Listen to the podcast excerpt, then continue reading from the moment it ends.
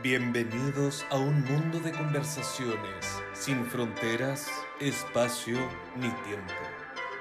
La fórmula perfecta para regular tu estímulo, emoción, aprendizaje y memoria.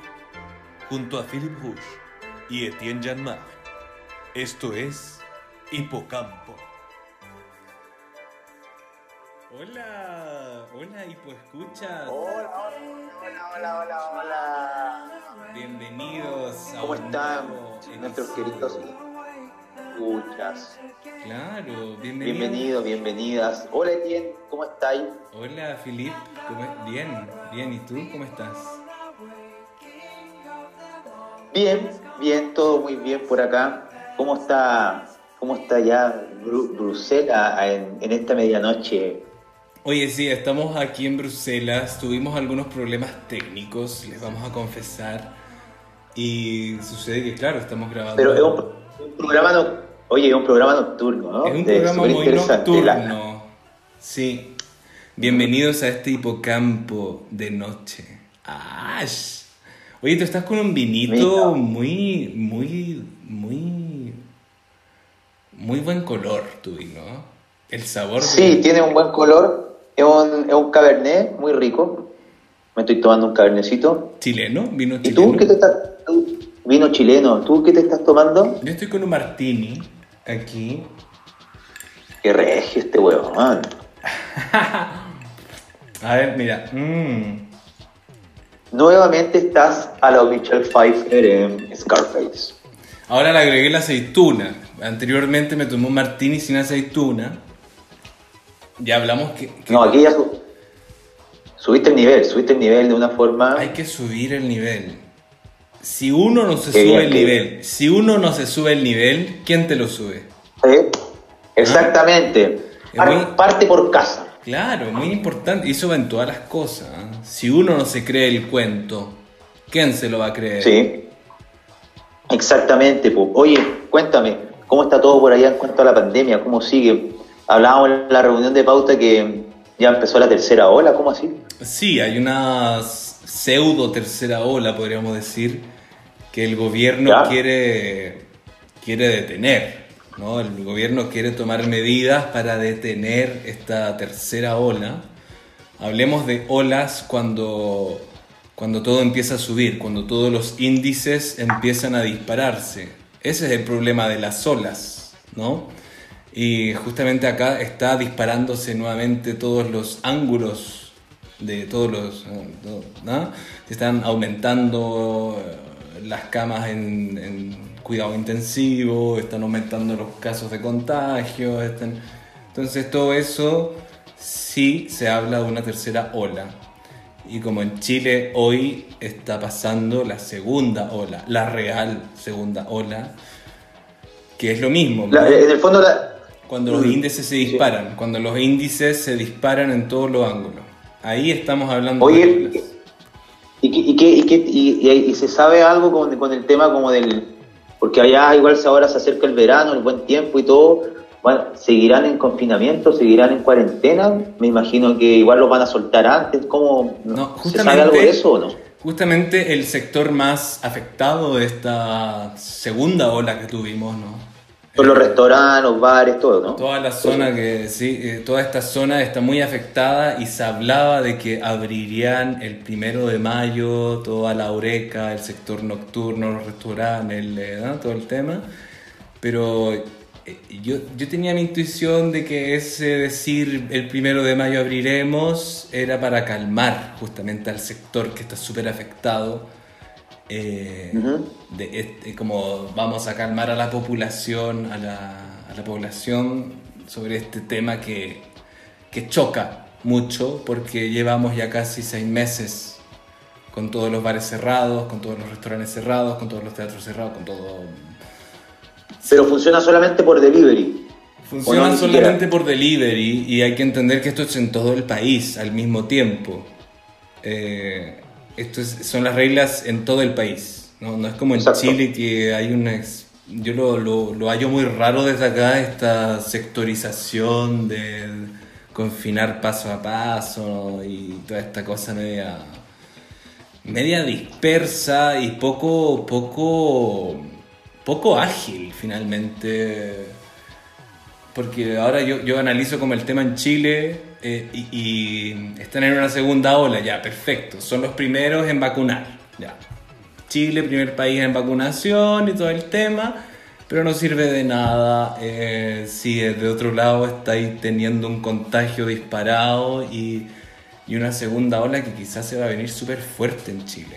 Y no, no sé, pero... Y justamente acá también está disparando. Por lo mismo, por lo mismo se, han tomado medidas bastante fuertes acá.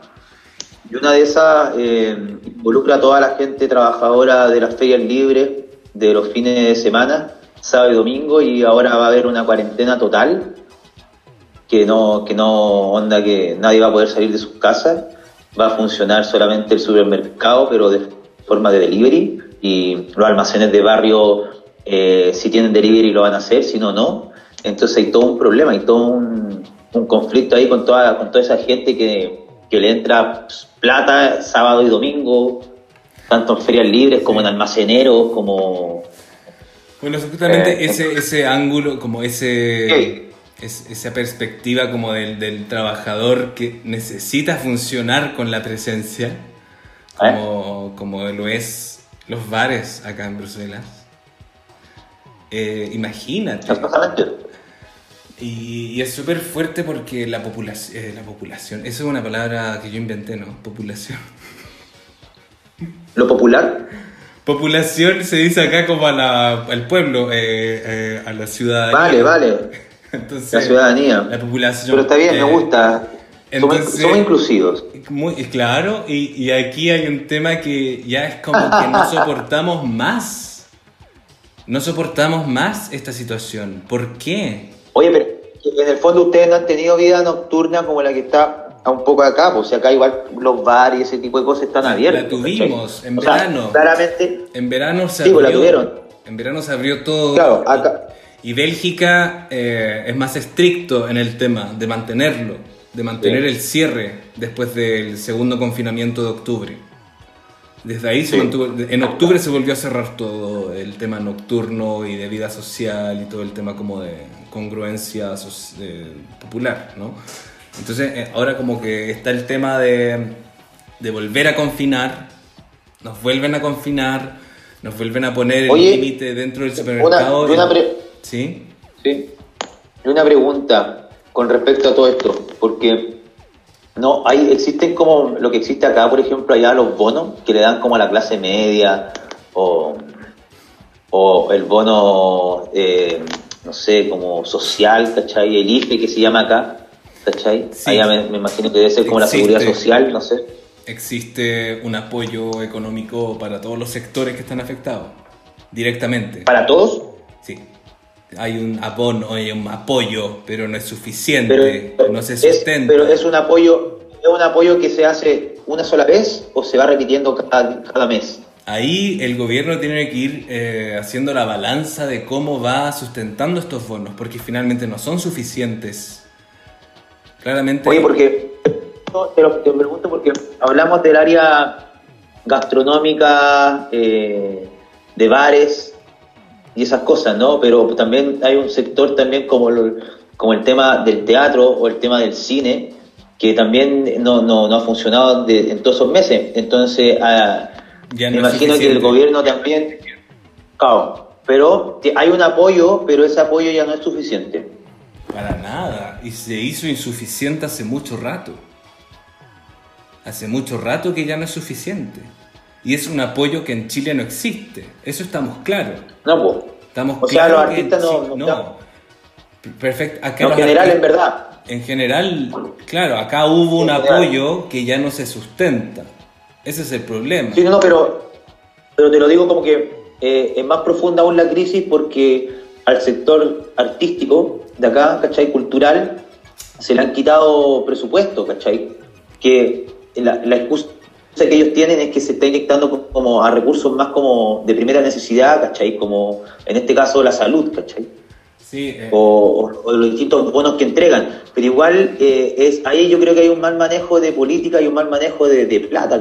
claramente, porque no se pueden mezclar los departamentos, ¿cachai? Si cada departamento tiene su caja chica, por así Sí, decirlo. El problema es que en Chile el Ministerio de Cultura es una cosa súper inexistente.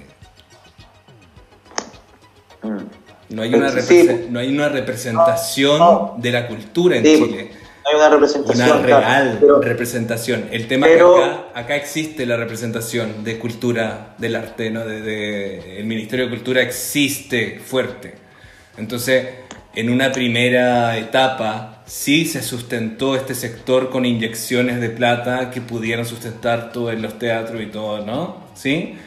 Pero hoy ya no se puede sustentar. Y mismo el, el- el- el- sector de los bares, de los restaurantes y todo ese tema, también hubo inyecciones para ayudar a estos sectores, pero ya no se sustenta después de seis meses. No se puede. ¿Cómo? ¿Cómo? Y ya el gobierno se empieza a atrapar a sí mismo, porque ¿cómo vamos a...? Y el gobierno tampoco está a la escucha finalmente porque empieza Oye, pero. a reconfinar. Y esa, y esa, y, esa- y esas ayudas están como. Hace seis meses que están. El gobierno en el fondo ha sido como súper como universal, por así decirlo, con, con las políticas de ellos. Como que no, no sectoriza. Como que porque aquí, por ejemplo, ponen la letra chica, ¿cachai? Como que dicen, eh, no sé, pues tú para poder optar al bono no sé cuánto, ¿cachai? Tenés como que poco menos eh, no haber ganado nada de plata los tres meses anteriores, una wea así, ¿cachai? Sí, sí. Entonces como una wea absurda, po, weón. Es muy absurdo, weón, lo que ocurre. No, no, no, no cacho muy bien el tema, pero es como lo que se, se lee harto en Twitter, ¿cachai? En las redes sociales. Que es como son medidas bastante como parche, ¿cachai? Como Sí, que... pero por, Por eso hay mucha gente que está pidiendo como en el fondo el tercer retiro del 10% acá en Chile. Claro, pero si esta, tendencia, imagínate esta tendencia lo que y- pasa en Chile. también Lo que pasa en Chile es súper fuerte, como que el apoyo Sí, económico venga de tu no, pues el apoyo económico. venga de tu de tu jubilación. Por una crisis eh, sanitaria tu salvas tu salvavidas económico es de tu propio de tu propia jubilación. Eso es súper fuerte acá no ¿Y acá? es acá no es Acá- así acá acá se mantiene Claro, como un rango social se de que mantiene esta parte. es una crisis sanitaria y que lo económico hay que sustentarlo de una manera directa desde el gobierno, ¿cachai? Bueno, también hay todo... Y el país, es el país, es el país, Es no la el persona, país. ¿cachai? Como que aquí, esa weá, pero ojo que acá no es tan solo en Chile, ¿cachai? En Perú, por ejemplo, también ocurrió el tema de, de los retiros, ¿cachai? Allá te da la opción de, o sea, le dan la opción de retirar el 100%, ¿cachai? Pero entonces como que son medidas porque son, somos países eh, no tan desarrollados como ese lugar, ¿no? ¿cachai? Como en, en el- en verdad como que no estamos preparados para ese tipo de para este tipo de cosas. O no se saben manejar las platas, hay mucho robo también, Nadie. hay mucha weá que, está pasando, país, hay mucha weá. ningún país estaba preparado para esto. No, nada, ningún país, pero hay países que lo están haciendo como de forma más armoniosa para todos, entre comillas armonioso, ¿cachai? Si esta weá no es armonioso tampoco. En ¿cachai? una primera ola era armonioso. En una primera ola se logró esa armoni- eh, armonicidad, pero ahora ya no se Sí. sustenta. No, ya no se sustenta, no. y sí. acá ya tienen la, Bueno. tienen la embarrada. O sea, hoy día se declaró como los nuevos, las nuevas medidas, ¿no? Como ¿Ya? medidas súper eh, fuertes, porque en el fondo se declaró... Cuánta, cuéntate una, cuenta- cuéntate una. ¿Cuál? Por ejemplo, cerrar el comercio. Comercio, digamos, Ya. tiendas Zara, H&M, el comercio, el comercio retail, ¿no? Y para no eh, escandalizar tanto al sector del comercio, se hizo la medida del comercio bajo cita. O sea, tú vas a comprar bajo cita. Tú tienes que agendar tu, tu visita a la tienda. Ah, pero si aquí ya se estaba haciendo. Pero eso es muy... Yo no, yo entiendo mucho esa medida, pero en el fondo, claro, como si ya yo pido algo por internet y lo voy a buscar a la tienda, eh, ¿cómo pido esta, esta agenda en la tienda? Como... Me entendí, pero ahora lo que, lo que pasa también es que vuelven a cerrar los peluqueros, vuelven a cerrar todos los trabajos directos, vuelven a cerrar.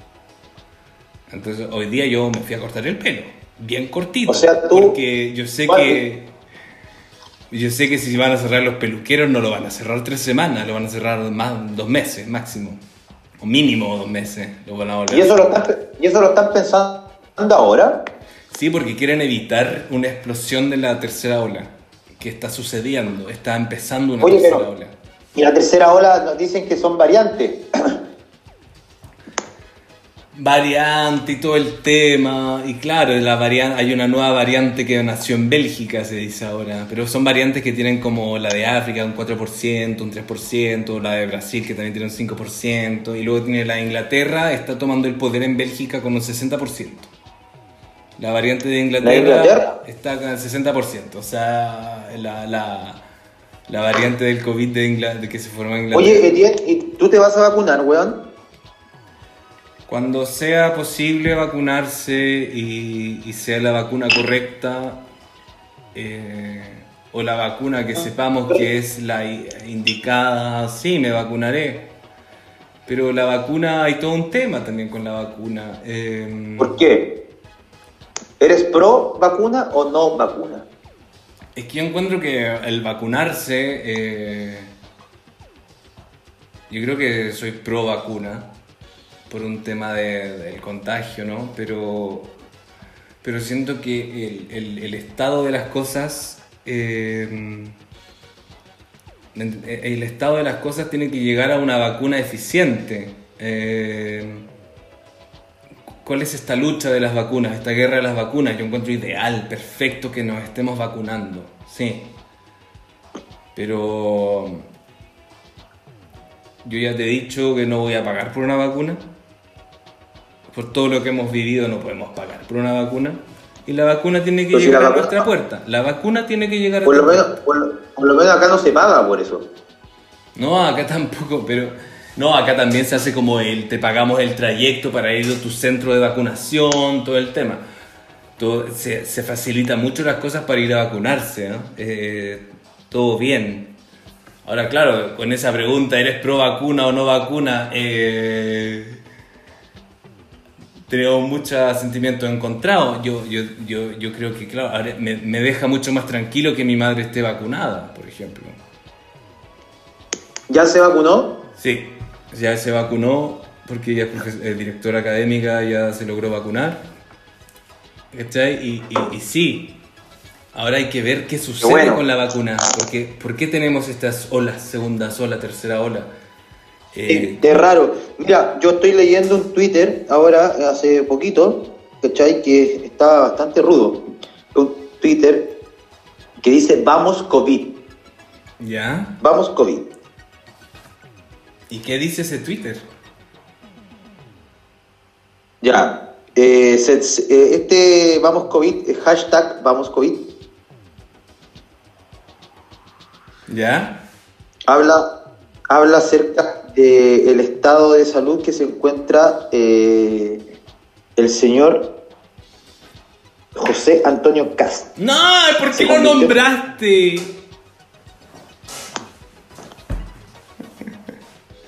¿Por qué nombraste ese ser haciendo humano? tendencia. Está haciendo tendencia. Hace 29 minutos eh, las redes sociales dicen esto. Despreciado por el pueblo, vamos COVID se convirtió en tendencia tras conocerse que el nazi José Antonio Cast se encuentra grave. ¿De, de COVID? De COVID, sí. Es un... Mira, están pidiendo... No, no bueno, es una noticia que está en desarrollo. Eh, bueno, eso. Igual es bastante fuerte, ¿no? ¿Qué decís tú? José, eh, este cabro innombrable eh, está, está con COVID grave. ¿Eh? Está. O sea, eso es lo que dicen, en lo que sale en la, en la, pre- en la prensa en estos momentos, Sí. lo que se está filtrando por Twitter, por Instagram. Interesante. Eh, Bueno, acá lo que pasa Bueno, no. en el Twitter de por Eh. acá hay como reformar Bélgica. Hoy día vi como en. Twitter eh, el, el hashtag reformar Bélgica, porque eh, la gente está muy descontenta en Bélgica. Y eso a mí me llama mucho la atención de que la gente acá empieza a despertar. como que en el fondo no hay un gobierno finalmente que nos apoye en globalidad en torno a los conceptos sociales, sino que hay un gobierno que ha tenido una técnica muy buena para controlar y acomodar a la gente en su pobreza. Y yo lo puedo decir viviendo desde acá, hay un acomodamos tu pobreza para que tú... Hay pobreza, hay, hay, hay, hay, una, hay una pobreza extrema en, en Bélgica. No, no. ¿O no tanto? No, no podríamos hablar de pobreza extrema en Bélgica. O sea, no. Ya. O sea, allá no existen los campamentos, por ejemplo. No, no, existe mucho eh, inmigrante que duerme en la calle, hay mucho inmigrante. Acá el problema es la inmigración. Acá el problema hay un... Y que duerme... Yo me acuerdo de eso, sobre todo en los metros, ¿o no? Como en, las estaciones de metro. Sí. Mucha, mucha gente durmiendo en las estaciones de metro. Sí, sí, hay mucho tránsito de inmigración acá.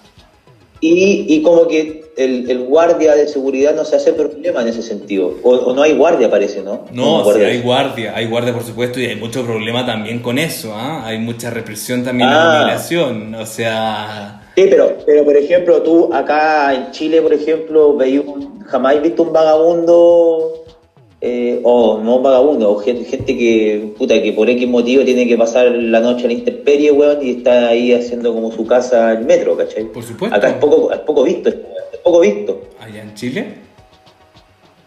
En los metros sí, pues. Es como que más restringida la weá que en cuanto como en Europa, ¿cachai? ah, claro, tú dices como el guardia del metro chileno te va a echar al toque. Exacto, ¿cachai? Como que el huevón es poco amigable, ¿cachai? Poco sensible el culiado. No, acá el guardia chileno más... Como que todos los, todos los guardias, weón, tienen como esa weá como media paca, weón. No, pero te, explico, te, explico, te explico enseguida eh, el diálogo con el Paco belga. El Paco belga es un weón muy flexible. Que a mí me impresiona mucho. Me impresiona mucho. Tú puedes llegar a entablar una conversación con el Paco belga donde el Paco belga te va a escuchar y va a dialogar contigo. Desde su ley, ¿ah? desde su lugar de Paco. Pero el guón no te va a atacar directamente, te va a escuchar primero. ¿Por qué measte la iglesia, por ejemplo? ¿Por qué estás meando la iglesia si tienes un urinario. esa iglesia, ¿eh? por ejemplo, pero a mí me pasó que yo en una noche de fiesta, en la vida de antes, año 2019, ¿no? En la vida de antes. En una noche de juerga, en una noche de juerga, de fiesta, yo estaba, tenía ganas de orinar y me seguí el camino de la orina. Perdón los, los eh, hipoescuchas que hable de esto, pero uno cuando es hombre y sabe que uno me da en la calle desde chiquitito, ¿ah? porque uno me da en la calle porque la mamá te dice, ya, me ahí, rapidito, ya, me ahí, me ahí. Entonces, desde chiquitito uno está reformateado para mear en el caso de urgencia de que uno tenga la necesidad de buscar ese rinconcito. Entonces, en esta noche de juerga, yo necesitaba orinar y busco el sector donde la orina está presente, donde ya muchos hombres han pasado a orinar. Y justamente era la fachada de una iglesia. Y me ahí, Y ahí pasaron los pacos belgas.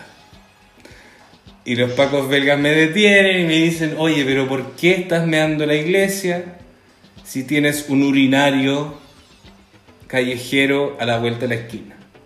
Porque acá en Bélgica uno orina en la calle, hay orinarios callejeros para, para mear, para, para que no sí me acuerdo, sí me acuerdo. Para que no mees en cualquier parte, hay orinarios. Sí, sí me acuerdo. Hay orinarios, hay orinarios. Y ahí el Paco me dijo, pero weón, tenía un urinario a la vuelta, ¿por qué no estáis meando en el urinario? Y yo le dije, pucha, caballero, disculpe, es que yo vi la... El, vi los trazos de, de, de orina en este sector y ta ta ta ta pero viste, yo llegué a un conversatorio, como conversamos del tema, yo pedí disculpas y todo el tema, y no recibí multa, y no me llevaron preso. ¿Y él te, comprendió? Claro, me comprendió porque nunca recibí multa. El Oye, espérate, pero... Allá, allá en Bélgica hay una, hay una iglesia que, que se puede mear, pues nosotros estuvimos en esa iglesia, ¿no? Precisamente, no, esa, no era esa la iglesia donde yo me... Pero hay otra iglesia en el centro de Bruselas donde el urinario Sí. callejero se encuentra pegado a la pared de la iglesia. Sí, pues. Y es una Y iglesia donde, donde Van Gogh pasó algunos días. Van Gogh. Van Gogh estuvo presente en esa iglesia, alguna cosa hizo en sus años mozos. ¿Qué hizo? ¿Qué hizo ahí? No sé con precisión, pero sé que Van Gogh estuvo en esa iglesia. Y hoy en día en esa iglesia Oye, hay pero- un urinario al costado. es súper- ¿Y, y, y el urinario cómo es? Eh, o sea, yo me acuerdo que es como una cuneta, ¿no es cierto? Claro, es como... Es como, como, una, Claro. ca- como una canaleta.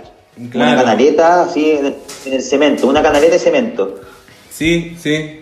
Y yo entiendo también que, claro, lamentablemente la- las mujeres no tienen ese acceso urinario callejero. No, bueno, Y no, eso es súper- Yo hablaba con una amiga, hablaba con una amiga que me decía, ahora cada vez que yo salgo como a tomar al parque eh, o a compartir con amigos en el parque, tengo que pensar antemano, ¿dónde voy a mear? ¿Dónde es mi escapada Al de tiro. mear? Porque ya no hay Al bares, tiro, ya sea, no hay restaurantes, ya no hay ningún lugar donde tú puedes decir, hola, ¿puedo pasar a mear? O pasar Oye, piola?". pero escúchame, pero, pero por ejemplo, ahora, claro, igual la gente se junta en los parques Sí, a, como a hacer sí. vida social. La vida hacer social es al exterior. La vida social Ya, es y se juntan más en los parques, ya, claro. Y Ya no tenemos bares, Claro.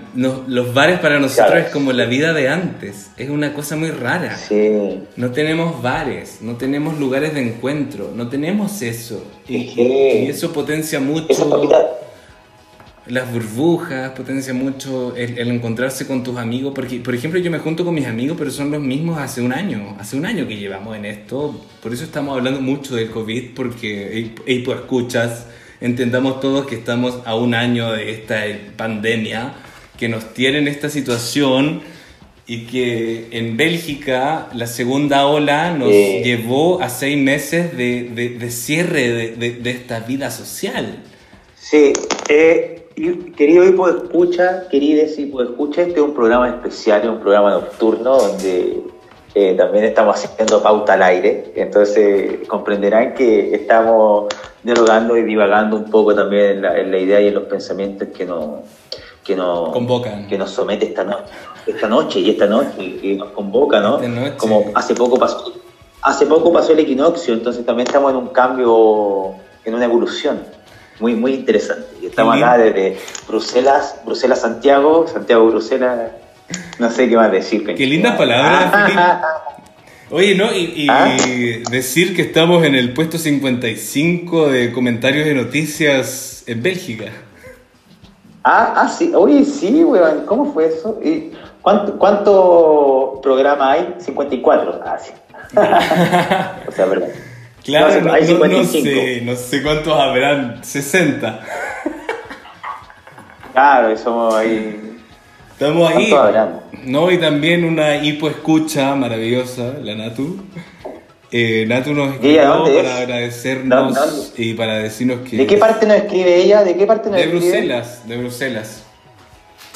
Y eh, ella es una hipoescucha y te agradecemos a ti, hermosa, preciosa, eh, por escribirnos y decir que Oye, bacán. démosle con todo, ¿no? ¿Cómo, cuál es- ¿Cómo se llama? La Natu. Natu, bacán. Gracias por apañar. Vamos con todo. Y más. Ah, Ah. y más.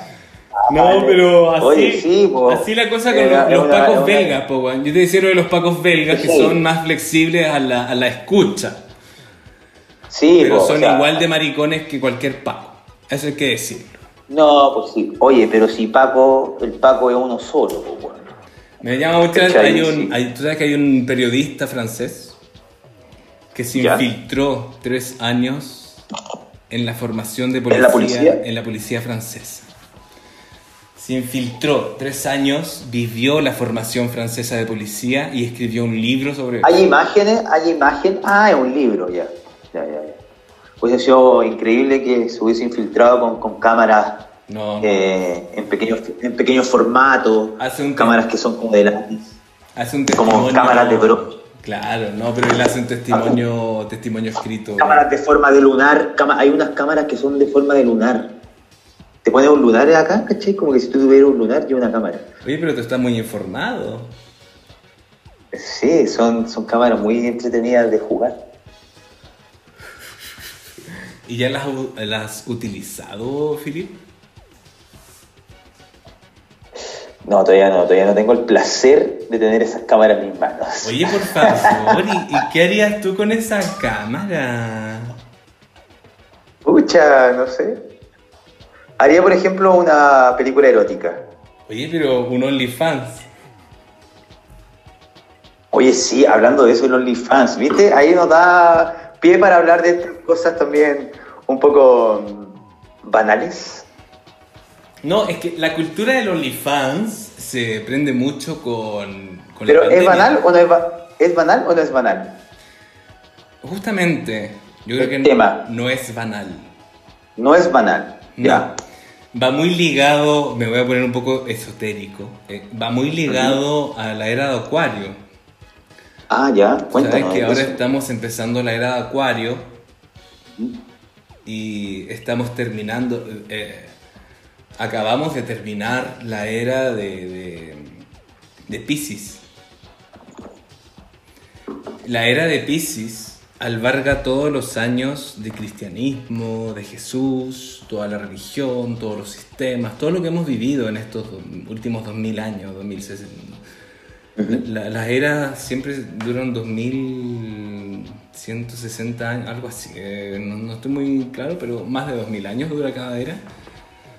Y la era de Pisces fue justamente la era del cristianismo, la era de las religiones, la era de todo eso. Y la era de Acuario es la era de la apertura, la era de donde no hay géneros sexuales, donde no hay género, donde la sexualidad es libre y todo eso. Ahora, nosotros estamos en el inicio de esta era, o sea, vamos a vivir esto desde el inicio, pero OnlyFans, eh, banalmente justamente, como tú decías, justifica una era donde la sexualidad es libre, porque la gente empieza a hacer su porno desde casa, desde su propia cuenta, vende su porno sin liarse a una industria o nada, sino que genera su contenido porno y sexual. Oye, pero eso mismo, eso, eso mismo está pasando también un poco con la industria cinematográfica de cierta manera. Sí. Hay muchos, hay muchos realizadores, hay muchos, y, y, bueno, muchos realizadores que en el fondo ya están teniendo sus propias como eh, sus propios materiales, su propio equipo para poder generar sus propias películas y no necesitan tener a grandes producciones dentro de, de su película, a menos que claramente sean producciones donde tengáis que invertir mucho mucho dinero, con mucha plata, ¿cachai? Hay pero una- existe eso, pero claro, pero se, se da mucho más también en, en estos espacios como de, de estos programas, ¿cachai? Que se hacen como al aire en Instagram o estas mismas plataformas OnlyFans, ¿cachai? Como que se da en todo eso formato la cosa de ganar plata desde ese lugar y más independiente. Como que me imagino que los locos les deben pagar una. A la, a la página les debe pagar una, suscrip- una suscripción, algo así, ¿o ¿no? Algo así, No sé, yo no estoy muy al tanto, pero lo que propone es una independencia dentro del contenido que uno puede proponer. Mm, Eso es lo interesante. sí. Y el OnlyFans justamente Oye, pero- funciona desde ahí.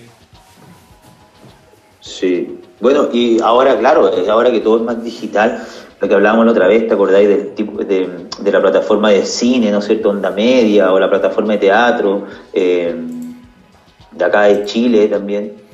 No, no me acuerdo cómo se llama, ¿cómo se llama? ¿Cuál? ¿Te recuerdas o no tú? La plataforma de teatro eh, online acá de Chile.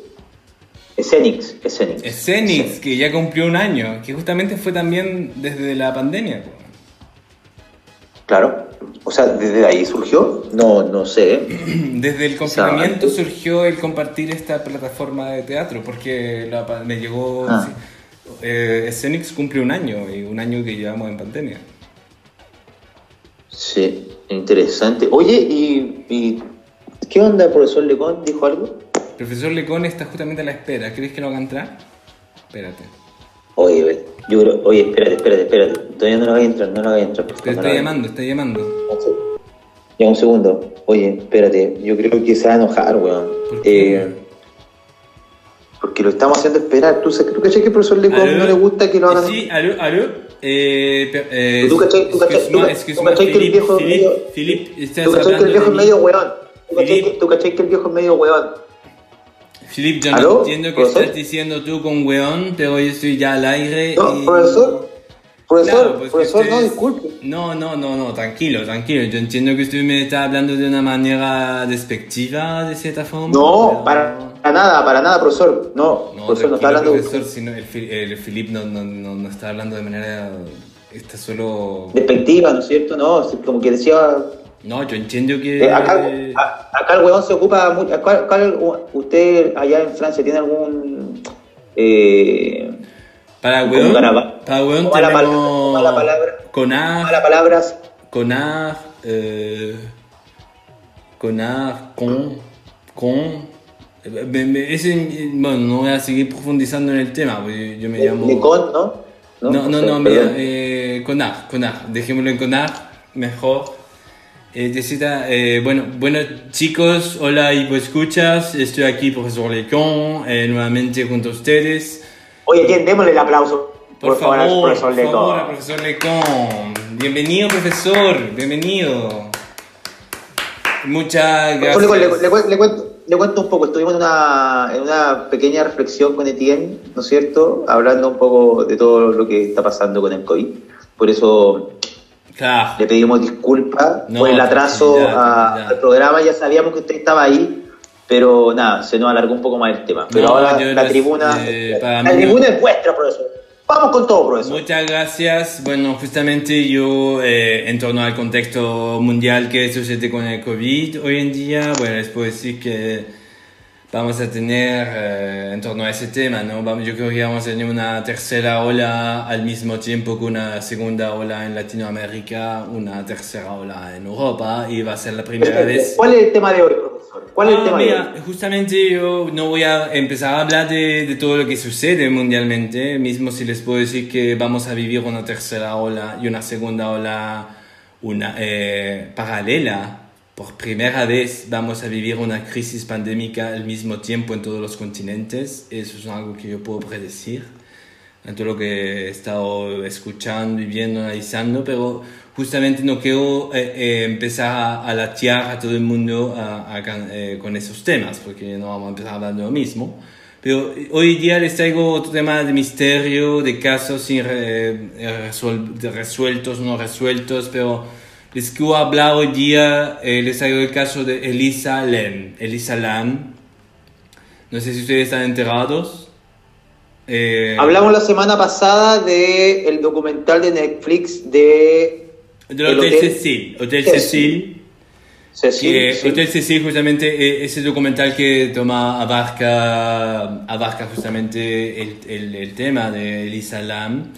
Eh, sí, es muy interesante. Eh, Elisa Lam es un caso... ¿Usted viajó al hotel? ¿Usted, usted viajó al hotel? Yo estuve un sola noche en el hotel, pues que es, es un poco... O sea, ¿cuándo viajó? ¿Viajó la semana pasada? ¿Cuándo viajó? ¿Cómo se te ocurre, Philip? No, yo estuve ahí hace unos años. eh, Estuve en el Hotel Cecil justamente porque a mí me interesan mucho eh, estos temas Ah, disculpe. de... No, tranquilo, tranquilo, todo bien. Eh, pero a mí me interesan mucho todos estos temas de, de misterio o de casos que han sido un poco emblemáticos, ¿no? Pues que no hablamos de misterio, ¿va? Pues yo no voy a empezar hablando de un tema... A mí no me gusta la conspiración, yo entiendo las cons- la gente conspirativa, entiendo todo el tema que pueden hacer sobre casos que especulan cosas y, que llegan a una conspiración, ¿no? Pero a mí no me gusta eso, a mí me gusta hablar de los hechos claros, de los factos, ¿no? Lo facto, lo, lo claro, lo, lo que podemos tener en la mano. Y tenemos el caso de Elisa Lam, eh, que es una chica que desapareció en 2013 en el Hotel Cecil de Los Ángeles, California.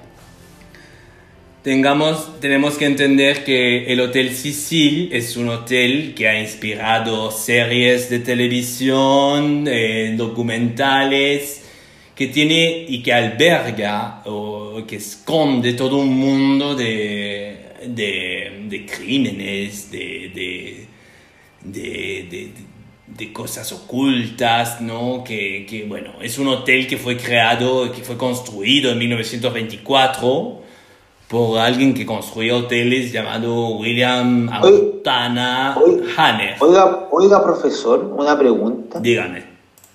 ¿Y cuál fue su número de habitación? Oye, pero Filipe, ¿tú crees que realmente eso es importante para...? No, a ver, déjame hablar a mí y responder.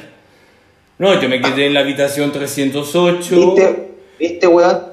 Sí, es importante, pues es importante. No, claro, claro, yo me quedé en una habitación tranquila. Ah, eh, a ver, entendamos que el Hotel Sicil es un hotel como cualquier otro. ¿ah? Es un hotel donde tú arriendas una habitación económica y tú puedes quedarte tranquilo en un barrio céntrico de Los Ángeles.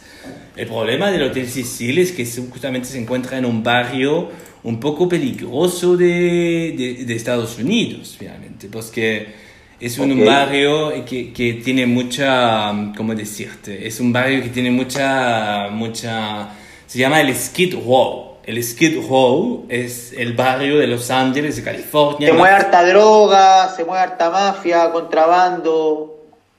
Claro, es un lugar lleno de indigentes. Es un lugar lleno de indigentes, de gente de la calle, de drogadictos, de dealers, que, que que están ahí siempre. O sea, hay más de 10.000 vagabundos que han vivido... ¿Usted es consumidor de droga, profesor? No, jamás. Sí, por favor. Por favor, tú no me puedes hacer esto delante de todo lo que escuchas. Eh, no, ríete. Pero, pero ¿por qué, profesor? Si yo le estoy haciendo una pregunta. No, perdón, profesor, por la pregunta de Filipe, pero yo creo que... ¿Usted ha consumido droga, profesor? Es una buena pregunta, igual. Profesor, mire, yo consumí ma, eh, María Juana cuando era más joven. Puedo confesar que fumé María Juana cuando estuve en Los Ángeles. Una, una interesante esposa nasales. Me imagino que usted ha. No, como se te puedo Cocaína. Cocaína. No, escúchame, yo no, nunca he consumido esa droga. Me parece una droga demasiado inservible para el ser humano. Y todo bien con lo que ha consumido. Si tú, Pregúntale eso mejor a, a, este otro panelista que ustedes tienen en el programa, yo no, este, este, este chico que viene de, Buenos Aires. Oiga, ah, pero profesor, ¿usted habla de Gigi Love? Claro, claro, pero, no vamos a hablar de eso ahora. Mira, hay preguntarle todo lo que es de droga, porque yo creo que Gigi Lowe es un consumidor. ¿De dónde conoce a Gigi? ¿Usted no, lo he escuchado cuando he escuchado el programa, en mi casa, cuando he escuchado el programa de ah, O sea, usted está usted sin conocer, usted sin conocer a Gigi está lanzando una bomba. No, no, no, no, no, no, perdón, perdón, perdón. focalicemos en el tema del Hotel Sicilia, el caso de... Por favor, por favor, usted se desvió, por favor. No, no, no, no, no, no.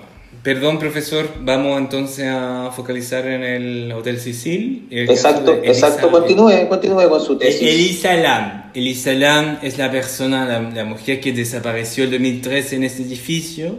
Denle un poquito más de velocidad, por favor. No, por supuesto, yo les estoy explicando que en este barrio, este hotel, es un hotel que se encuentra en un barrio, el, el, el, el, eh, en, Los Ángeles, en Los Ángeles, claramente que es un barrio de indigentes, un barrio de, de mucho, el Skid Row es un barrio de, de, de, muchos indigentes, de mucho narcotráfico, muy negro de, este sector.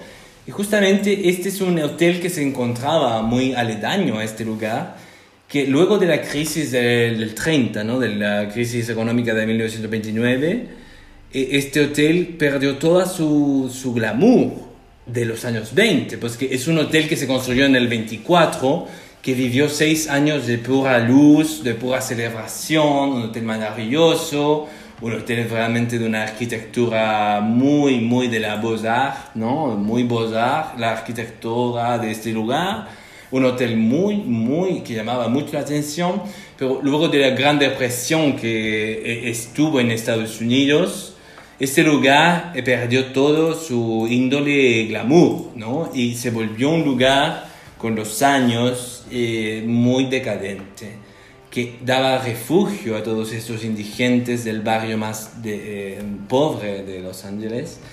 Y esto fue que sucedió que finalmente en los 80 y en los 90, este hotel comenzó a atraer mucha gente peligrosa empezó a traer asesinos, empezó a traer gente suicida, empezó a traer gente drogadicta.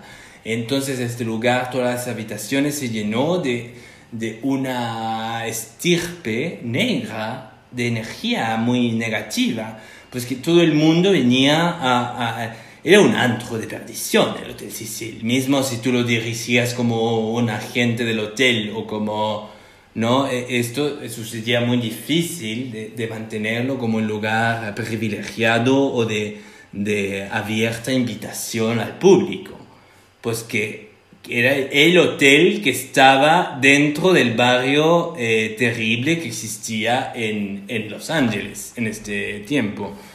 Y entonces, si vamos al caso de Lisa Lam, que llega en 2013 a hospedarse en este hotel. Elisa Lam tenía 21 años. Elisa Lam se va a hospedar a este hotel el 2013. Ella decide, después de sus estudios, hacer un viaje por la costa oeste de Estados Unidos. Ella decide llegar a Los Ángeles, luego de estar en San Diego y todo este tema, hacer un viaje bastante fructífero para su personalidad ella se hospeda en este hotel, pues que este hotel invitaba, tenía Stand of Men, eh, Stand of Men, era como un sector del hotel para limpiar la imagen del hotel, construyeron un, un hostal dentro del hotel. Y Elisa Lam llega atraída por esta, por esta estática, estética de, de, este hostal dentro del hotel. Y se hospeda aquí, en este hotel, eh, Hotel Sicil y eh, sucede que luego de tres días, eh, disfrutando de Los Ángeles, Elisa desaparece. Desaparece. Y así, así nomás. ¿Cómo desaparece? ¿Cómo desaparece, profesor? Elisa Lam desaparece. Eh, no tenemos más rastro de Elisa Lam. Y ahí se declara Elisa. Oiga, profesor, ¿y usted por qué viajó para allá? No, yo en su momento estaba investigando casos del Hotel Sicil, porque Elisa Lam no es el solo caso. Hay un hotel, hay un asesino serial de Australia, no, no, no, no, sé si es Australia, precisamente, que se llega a hospedar en los 90, 94 por ahí, y llega a hospedarse a este lugar para investigar o hacer un, un estudio de, la, de los barrios rojos de prostitución de, de, de Los Ángeles.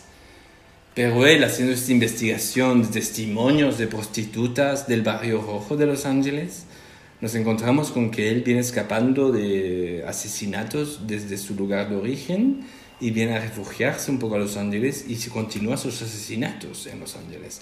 Y ¿Ah, continúa? Sí, sus asesinatos justamente los realiza en el Hotel Cecil. Tenemos también al, acosador nocturno. El acosador nocturno era un, asesinat, un asesino de los, del 84 en, en Los Ángeles, muy conocido. Él, llegaba a atacarte a tu hogar. El, el, acosador nocturno, así se llamaba el, el personaje, o sea, la persona. El acosador nocturno es un, un, asesino serial que existió en los 80 en Los Ángeles, que justamente él, él sospechaba en el Hotel Sicil. ¿Se hospedaba ahí? Sí, él se hospedaba en el Hotel Sicil y él se protegía en el Hotel Sicil y desde ahí él planeaba todos sus ataques nocturnos. Muchas veces después de asesinar personas, él, él llegaba a hospedarse al Hotel Sicil. ¡Wow! Oye, qué heavy. Oye, pero profesor, el Hotel Sicil es como un, un hotel maldito, entonces, un hotel que atrae mucha negatividad en el... como Justamente, tiene, justamente el, el, Hotel Sicil es, es como le dicen la puerta del infierno, es un hotel que tiene muchos casos terribles y, y tú puedes escuchar en el documental, por ejemplo, que hicieron en Netflix, a la gerente del hotel desde los 10 años que estuvo de gerente del hotel esa mujer y, te explica muchas cosas de que ella en el fondo vivió muchas muertes en los 10 años que estuvo ahí. Pues que es un hotel que tiene mucha, mucha delincuencia, mucho crimen. Y Lamentablemente, Elisa Lam, de, 21 años, llegó a hospedarse a ese lugar. Pero Elisa Lam eh, abrió un caso de especulaciones cibernautas de gran nivel. Ese es el gran problema del caso de Elisa Lam.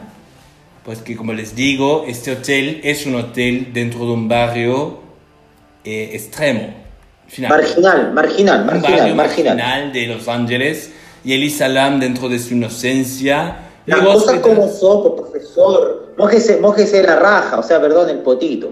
Ay, por supuesto que me mojo lo que tú queráis, eh, Philip. No, por favor. Ay, profesor, oiga, oiga, yo no estoy hablando de otras cosas que no sea que Oye, usted diga. Philip, las por favor, respeta un poco el profesor. ¿Cómo le decís esas cosas? Está hablando cosas serias. Me- No, sí, yo lo Jen. respeto. Gracias, Jen. No, no, pero en el fondo, sí, un, un, un hotel dentro de un barrio marginal de Los Ángeles es mucha, ¿Por qué dice mucha- Los Ángeles? Los Ángeles. Ángeles. ¿Cómo dice Los Ángeles? Ángeles. Los Ángeles. Ánge- ángeles, ángeles, no sé. Bueno, mira, Eh. el tema es que Elisa No, pues, Lam disculpe, desaparece. sí. El último lugar donde vemos a Elisa Lam es dentro de este hostal, eh, hotel, el Hotel Sicil. Eh, Lam abre un caso de especulaciones dentro del cibermundo, pues que eh, la policía necesitaba compartir eh, el video, el último video que encontraron de Elisa Lam dentro Ah. del hotel, que estaba ella dentro de un ascensor, del hotel, estaba dentro del ascensor, de un piso, y es un video bastante extraño, ustedes lo pueden ver eh, y pues escuchas. Si ustedes van a y, el ascensor, ustedes van a encontrar el video donde podemos ver a esta niña, a esta chica joven, eh, eh, es, un poco extraña. Ella está extraña en este lugar, hace gestos con su mano un poco extraño, eh, eh, está, está fuera, eh, hay algo extraño, eh, eh, pasa algo ahí. Entonces nosotros vemos y, y nos preguntamos cosas cuando vemos este video. Este video la policía de Los Ángeles lo compartió para compartir la última imagen que teníamos de esta chica. Y eso abrió una ola de obsesivos de la cibernauta que se les dice los detectives, los detectives, los detectives de la red. Los detectives de la red son ellos que quieren resolver y que analizan y analizan y analizan cosas que finalmente son especulaciones. Y eso hizo que el caso se convirtiera en una cosa, fenómeno paranormal, que Lam fuera asesinada por el gobierno de Estados Unidos, coluido con el hotel, que la policía estaba dentro del tema, que el hotel estaba dentro del tema, que se ocultaba mucha información dentro del caso de Elisa Lam, y todo esto. Pero finalmente, luego de una autopsia, luego de que se encuentra el cuerpo de Lisa Lam en la azotea de este hotel, en el estanque de agua, en la azotea Mm. del hotel, ahí encontramos a Lisa Lam y ahí se empieza a desenvolver un poco el caso dentro de su autopsia y todo el tema que aclara muchos ángulos de un caso bastante, bastante polémico que tuvo como protagonista al Hotel Cecil, un hotel de foco de marginalización. Y eso es el caso de Elisa Lam. Elisa Lam finalmente murió por accidente dentro de este estanque. Ella no murió, no, no, no consumió ninguna droga, ella no fue asesinada, ella era una chica Fuerte, qué bipolar. fuerte, profesor. Qué fuerte lo que nos está contando. Oye, es súper fuerte, porque eh, Elisa Lam también, profesor, eh, tengo claro que ella escribía mucho en un sitio en la época, ¿no? Hablamos del 2013. ¿Qué pasa? Eh, ella escribía en, en Tumblr, ¿no? Escribía muchos testimonios de ella misma en Tumblr. Profesor, ¿esto viene, viene siendo de qué año? ¿El 2010, 2012? Esto Este- sucedió en este caso? 2013. No, en 2013. 2012. eh, dos- Ah, eh, 2012. Perfecto. Claro, 2012, que ella se hospedó en este. En enero del 2012 ella se hospedó en este hotel, ella tenía 21 años. Y Mm. es muy interesante justamente lo que dice Tien, que ella compartía mucho de su biografía en, en su sitio de Tumblr. Ella hablaba mucho de ella misma, de su depresión y justamente lo que conlleva al caso y co- conlleva a su muerte es su bipolaridad.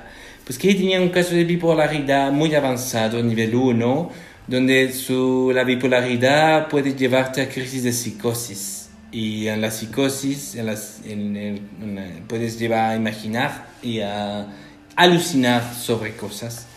Y eso fue lo que a ella la llevó a, a meterse en este estanque del, del, de la azotea del edificio.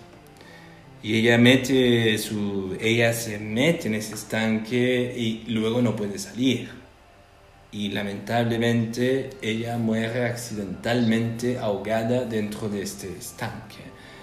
Y eso fue muy difícil de entender para todos los especuladores para todos los eh, que seguían este caso estos espías de la internet estos detectives de la internet que construían mucha mucha especulación Finalmente logran entender que Elisa Lam murió accidentalmente dentro de este estanque por una crisis de psicosis de bipolaridad por no haber tomado sus medicamentos de una manera adecuada. oye, profesor, qué heavy. Oiga, oiga profesor, eh, déjeme decirle que, que este caso es impactante. Sí, lo encontré súper fuerte, profesor, porque en el fondo, eh, la semana pasada usted nos habló de un caso que no era resuelto, pero este está como resuelto, ¿no? Este está como resuelto, profesor, exactamente. Sí, es un caso resuelto, pero que dio eh, paso a mucha especulación. Y Sí, eso hoy, porque yo estuve, yo estuve leyendo eso del caso de un chico que se quedó, que era como con música un poco como distorsionada, qué sé yo, ah, y que la gente especular pues, en esas especulaciones, eh, justamente Felipe, en esas especulaciones que la gente empezó a, perseguir, hay una persecución de quién es el asesino, de quién es la persona que le hizo daño a esta niña, a esta, esta joven. Lo quiero, profesor, lo quiero, lo quiero, profesor. Ay, por favor, Felipe, te tomaste mucha cerveza tú. profesor. No, mira, mira, mira lo que pasa es que oye, ¿por, qué, ¿por qué está diciendo eso, profesor? ¿Qué cosa? ¿Qué cosa? Eso, si yo le dije, lo, quiero, profesor, le dije. Está bien que, lo queráis. va el viejo. No, a por eso, y va el viejo y me dice. Gracias por quererme. Gracias por quererme, Filip. Gracias por quererme. Y me dice, tomaste mucha la cerveza, güey. Ah, no sé, Filip, no, no sé por qué tú te uno, pones tan. Uno tiene, que, uno tiene que tomar cerveza, güey, para decir te quiero, güey. No, Filip, yo no estaba diciendo eso. Oye, sí, pues profesor, ¿por qué usted está casi a Philip si lo está solo tirando un piropo nomás, pues? Sí, pues yo no estaba tirando un piropo, pero continúe no, con su relato. Mira, mira, mira, yo estaba diciendo que justamente lo que tú estás diciendo es que hubo muchas especulaciones en torno a este caso y una de esas especulaciones y, eh, eh, eh, persecución a, gente posible asesino. Había un chico de cantante de dark metal que... Dark metal, Pablo Vergara. Eh, él era cantante de dark metal y se hospedó en el Hotel Sicil un tiempo antes que Elisa Lam.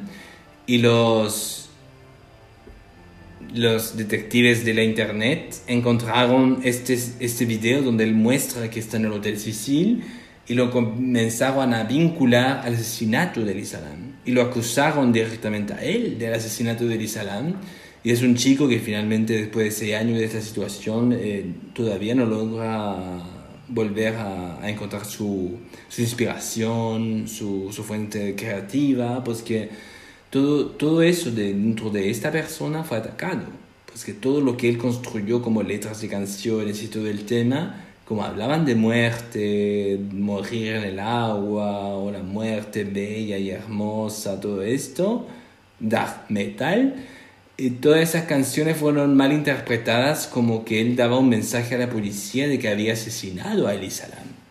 Y esto fue un ataque muy fuerte para este chico, pues que él nunca fue el asesino, él no era capaz de matar a alguien y tampoco sospechó al mismo tiempo que Elisa Lam en ese hotel.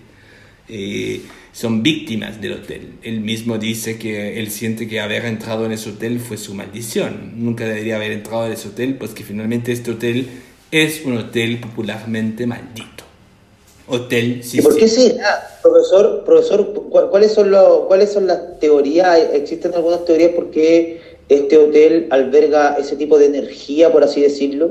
Eh, ¿Existirá algo como con los cimientos, por así decirlo, del lugar? No, no, esto no es una película de terror donde... Esto no es una película de terror, Philip, donde el cementerio está enterrado bajo el hotel. No, no, no. Esto es algo súper simple. Es un hotel que se encuentra en... ¿Y por qué? No, por qué, profesor? Esto es algo súper simple. Un hotel que se encuentra en un epicentro de la marginalidad, de la marginalización de, de Los Ángeles. está en el foco, en el epicentro de, de la marginaliz- de, la, de lo marginal, de, de la droga, de la delincuencia. Este hotel está ahí. Y por eso hay un foco de delincuencia dentro de este hotel que da para especulaciones. Ahora, todo lo que puedan lo hipercucha, que le gusta la, la, la como dice, la, la especulación y la conspiración y todo eso, pueden encontrar mucho material dentro del Hotel Sicil y yo los invito a visitar. Ay, profesor, le salió una voz, le salió una voz distinta. ¿Cómo una dice? voz más, más como robot. ¿Cómo le decía eso al profesor? ¿Por qué le decía eso? ¿El profe? Porque así lo sentí. No, lo- No, es que profe se escuché- pone como, profe, voz usted está como muy, profe, usted está poseído por algún demonio en el Hotel Sicil. Sí, ¿qué le pasó? Sí, por eso yo sentí eso. No, por Disculpe, favor, chicos, no empiecen a decirme cosas que no tienen nada que ver. Yo vengo con hechos factos, yo vengo con hechos concretos a este programa y ustedes empiezan a decirme como, si ustedes quieren que yo hable de n'importe quoi, yo puedo hacerlo.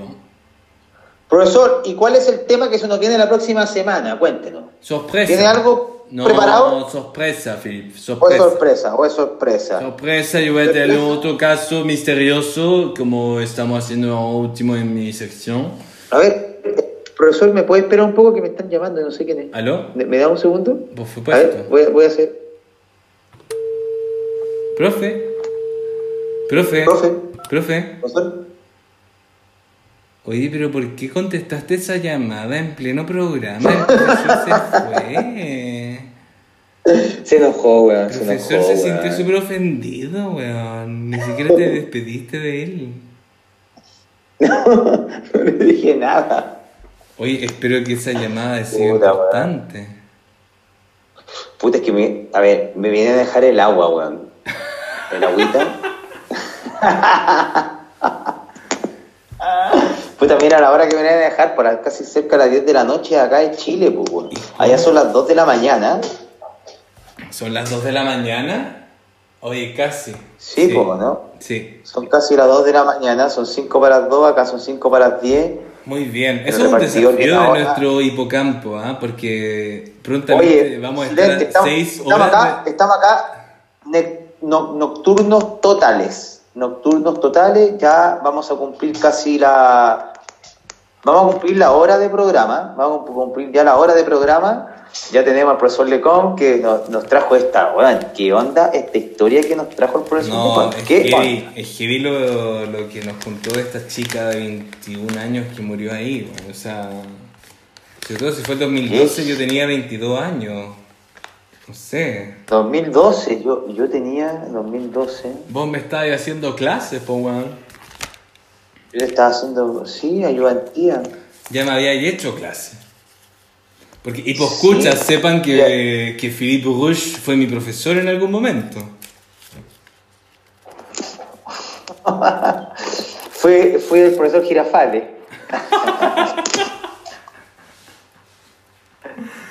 Oye, pero el profe, bien profesor Lecón, me, me agrada ahí que esté como tomando... Me agrada, me agrada. Oye, pero estuve muy desubicado con las preguntas que le hice. No, para nada, yo creo que él se molestó por la llamada así imprevista de... No, pero oye, pero después cuando yo le dije ese piropo, weón, que, o sea, que le dije, lo quiero, profesor, me salió del alma, pues, weón, y el, y el viejo así como que dijo, no, está, estás tomando mucha cerveza. No. Vos, vos le habláis, weón, por interno al profesor que tengo encima estoy cachado, tomando vino, no estoy tomando cerveza, po, weón. Pero vos le habláis, weón, por interno al profesor, weón. No, no, cachado. si el profe es súper, eh, es súper eh, reservado. Oye, y el profesor es, eh, es gay, ¿o no? No tengo idea, weón. Es muy ¿Pero reservado. tiene familia o no tiene familia? Pero tiene familia, po. O sea, por lo que yo sé que tiene, tiene a su hijo, po. Tiene a su hijo Joshua. ¿Yocho se llama? Joshua, o sea, no sé, supongo, ¿no? O sea, como que. Eso yo caché cuando una vez en la reunión de pauta, así como que lo llamaron por teléfono. Y como que estaba hablando con alguien. Y como que le dijo, oye, no, es que después hablo con Joshua. No, es que el profe es muy, es muy reservado, eh, tiene como un mundo muy, muy parecido en realidad. Es muy parecido, weón. Puta, el profesor, weón. ¿Sabes qué, weón? Me gustaría curar a ese viejo, weón. Curarlo. ¿Eh? ¿Qué tome sus copetes, pues, weón. Se tome sus copetes, se tome sus tragos. Pero yo creo que eso lo aceptaría como el fin de semana nomás. Puta, no sé, pues, weón. Es que igual a lo mejor no nos conoce mucho, pues, ¿cachai? Yo, yo no sé cómo chucha, cómo vos conociste a ese profesor, weón. Lo conociste cuando trabajaste allá en Francia, ¿no es cierto? Claro, por ahí estuvimos con profesor Lecón, es un, un- un teórico súper importante, súper interesante también. Pero vos te lo agarraste, pues, weón. ¿Cómo se te ¿O ocurre, no? Felipe, por favor? O sea, de Gigi Lowe, sí, sí, te puedes esperar que me haya agarrado a Gigi Lowe, pero a profesor Lecón... No, no, profesor Lecón es Es Tengo que presentarte cuando vengas a Europa a profesor Lecón en persona. ¿A profesor Lecon? Sí, pues, weón. Sí, tenéis que, tenéis que hacerlo, pues, weón. Eh, es una buena persona, se ve que es una buena persona, pues, weón. Oye, ¿y qué pasa? ¿Vamos a, al hipogolazo, no? Vamos a ir Quiero- con quiero- golazo, po weón, por favor. esa música, Toma tu música. espacio, toma tu espacio. Tan tan nan, nan, ta, ¿Cuál es el opening? El opening es Soldado del Amor. Soldado del amor, por supuesto, pero a ver, cuéntanos, Filip, ¿qué nos traes? Porque yo estoy súper ignorante del tema futbolero. Yo estaba esperando tu sección para que me hablaras de esto. las Chicken Nights de KFC. Puta, yo igual estoy medio ignorante en el tema, o sea, no tan ignorante. O sea, lo que pasa es que hay un receso, hay un receso en, en- en gran parte de- de- del mundo en las ligas porque se está jugando lo que son las clasificatorias para Qatar 2022. Y también hay una polémica muy fuerte, de, que yo creo que de eso podemos profundizar un poco más, que tiene que ver mucho como que se, ya es sabido eh, que ha muerto muchos, mu- muchos trabajadores, muchos obreros de la construcción eh, en, en obras para realizar los estadios para el Mundial de Qatar 2022 y que son muertes que no se, en el fondo como que no han salido a la luz como en, en el, en el tiempo que se debió salir a la luz, entonces están saliendo recién ahora y han pasado como casi prácticamente 6, 7 meses después de, de eso, entonces del, del suceso. Entonces tiene toda esta controversia, como en el fondo... eh, Oye, pero tú nos traes una El rollo de controversia. por supuesto, po, por supuesto, el rollo de que estén construyendo estadios y que se esté muriendo gente. Wow. Wow. Es. Bien. Es súper es súper fuerte y de hecho hoy día en una de las clasificatorias o eliminatorias, por así decirlo, de, de del Mundial, eh, apareció el equipo de, o sea, la selección de Noruega, eh, que jugaba con, estoy buscando, que jugaba con la selección, ay, no recuerdo cómo se llama la selección, pero eh, salió con una, en el fondo con una camiseta o polera, eh, enviando como un mensaje a la FIFA ante las irregularidades de las construcciones del estadio del Mundial de Qatar 2022, Wow. como dando a entender su, su como. posición, ¿no? Su posición. Me acuerdo en el Mundial de Sudáfrica. Ah, claro, mira, Noruega jugaba con, eh, con Gibraltar y ganó 3-0 y en el partido con Gibraltar fue que lució esta camiseta en honor.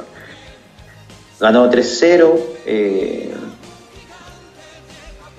pero más allá de los partidos que se estén jugando, tiene que ver mucho con el tema social, que eh, está, en, todos lados, el tema social está en el COVID, están estas cosas deportivas, ¿no es cierto? Eh, está lo mismo. claro, porque con el COVID, ¿cómo en- lleváis a cabo todos los entrenamientos? Si son jugadores que están jugando en todo el mundo y que tienen que reunirse para jugar un partido y, y todo el tema, eh, es complejo. Y se posterga, se va a postergar. ¿Qué crees tú, Filip? Tú como- Mm. Mira, no se sabe, no sé, no, yo creo, yo pienso, o sea, yo no, no sé, yo, yo lo que yo leo, yo lo leo de las redes sociales, me informo un poco como en portales deportivos y esas cosas, Pero tú eres alguien pero- muy informado de fútbol, pues, Filip. pero sí, pues, pero yo, pero yo creo que se va, se va a hacer el, el- el mundial, si ya se están jugando las, ya se están jugando las clasificatorias, se están jugando.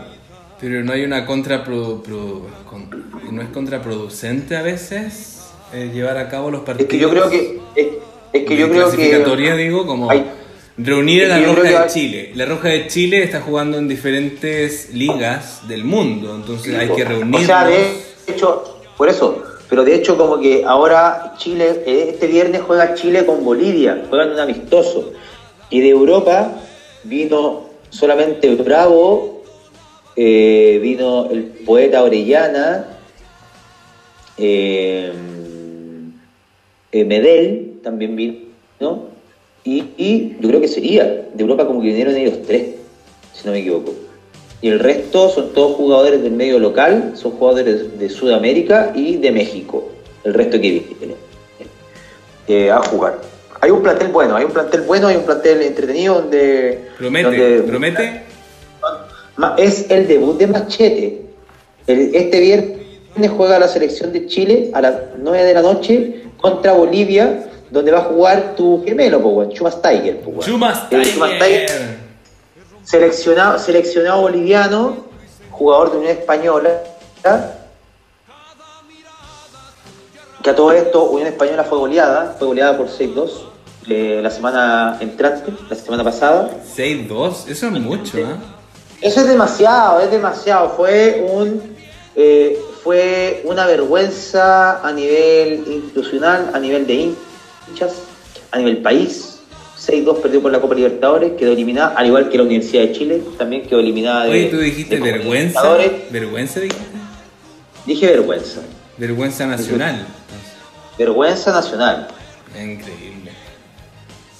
Oye, pero Machete, Machete, vamos a ver cómo funciona entonces, porque yo tengo toda la Pero- vida a Machete. ¿ah? Hablemos, hablemos mejor de la selección porque de verdad que los equipos en copas en copas internacionales siempre dan la cacha. Y, y- y no tiene que ver, no tiene que ver con los jugadores, insisto, tiene que ver con el planteamiento, el planteamiento que tiene que realizar el director técnico. Machete, en este caso. En este caso, hablamos de Machete. Anteriormente estaba hablando tanto de Pellicer como de el- este director técnico de la Universidad de Chile. eh, ah, ¿cómo se llama? El venezolano, no me acuerdo el nombre eh, en estos momentos. Pero bueno, Machete eh, tiene que tener un planteamiento de, de- de- de su fisonomía, su cultura deportiva, su cultura futbolera. Él, nadie él ya sabe, conoce. o nosotros sea, los- nadie conoce el. el- Sí, por supuesto, ¿no? Por supuesto. A ver, Yo no, No. conozco, yo no conozco. tú no lo conoces, pero él, ojo, que yo lo dije, él anteriormente ya había dirigido acá en Chile, dirigió a Universidad Católica, que sacó el segundo lugar del campeonato, y después dirigió a la, a la U, y con la U salió campeón. Ah, ok, ok. Tiene un buen registro, tiene un buen historial. O sea, mira, ha, ha- ha dirigido a los dos equipos más grandes de Chile, a uno de los dos equipos más grandes de Chile, a las dos universidades, ha tenido un buen, un buen desempeño en el campeonato. E- Este tipo se le conoce como un, un juego un poco estilo Conte, el, el, DT de, Linder. Así se me, se, me asemeja un poco. Eh, el tipo como que le gusta jugar mucho como... eh, la, tener la posición del balón claramente y profundizar en los momentos que sean adecuados. No, no es tan vertical, no vamos a ver a un San Paoli, no vamos a ver a un Bielsa, para nada, pero sí tiene, tiene, tiene esa, esa sutileza, por así decirlo, del ataque, que a algunos les gusta y a algunos no les gusta, porque el tipo también se resguarda mucho, como que se protege, se protege con la defensa, se protege en el medio campo y sabe cómo atacar. Entonces, es uruguayo, entonces como que también le gusta jugar un poco a eso, ¿no? Como a los resultados inciertos, al resultado que se puede dar a final de- de- de- del tiempo del partido, en fin. Es un tipo sabio, un tipo que ha dirigido Europa, es un tipo que ha dirigido Uruguay, que ha salido campeón de Uruguay, que dirigió a Claudio Bravo en, el- en la Real Sociedad, allá en la Liga de España, que se vuelve a reencontrar con Bravo después de hace mucho tiempo, se, se reencuentra con él en la selección, lo llama para esta, para esta convocatoria, menos mal que Bravo puede venir, entonces nada, esperar que Chile haga las cosas bien, hay un recambio importante en la selección, muy importante, hay chicos de entre 18 y 20 años que ya están en la selección, y eso es muy bueno. Interesante eso. Me gusta que también Bravo esté incluido en esta primera, primera, primer partido. Amistoso. Sí, por supuesto. Está Bravo, está Medel, está Jiménez dentro de los veteranos. Está Bocellur, perdón, se me queda en el tintero Bocellur. Eh, y está Isla también, me parece que también. Si, si es que no se salió de la convocatoria, no me acuerdo exactamente. Pero nada, eh, es un equipo bastante como con figuras ya reconocidas y con otras figuras que están dando de qué hablar. Etienne, eh, se hizo hace poco el traspaso de la joya, que se le dice a Carlitos Palacio, ex delantero de Unión Española, actual ahora delantero de eh, del Porto. No, perdón, no del Porto, no, de. Van a matar los hinchas, discúlpeme. Em, ¿De quién? ¿Del Porto de, de Portugal? No, no, no, no de Porto de Portugal. Ay, ¿cómo se llama este club? Donde, donde estuvo eh, nuestro Elías Figueroa, el gran Elías Figueroa. ¿Ya? Internacional de Porto Alegre. ¿Y, ya? ¿Y ese de dónde? Es de Brasil. ¿Ya? ¿Y eso van a jugar el viernes en el partido amistoso con Bolivia. Exactamente. Una de las incorporaciones al Inter de Porto Alegre es Carlos Palacio, que ya estaba jugando un excelente partido en. ¿Dónde? Es que me impresiona tu imagen. No, mi imagen de cada parte, porque Ay, weona, tú me has sentada. Felipe, no me expongas. Estaba para pasar piola. Me ando sentado.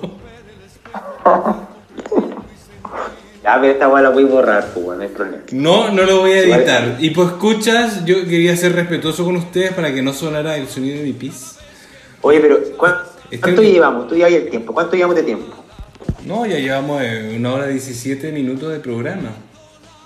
De nuevamente, nuevamente digamos, pero creo que los programas más largos se han hecho mejores para eso, ¿no? Sí, eh, me llamó la atención que nuestro último programa de larga duración tuviera más reproducciones que los anteriores. Y, y pues escuchas, yo encuentro que ustedes, parece, al parecer, ustedes eh, les gusta que nuestras, nuestras conversaciones duren más.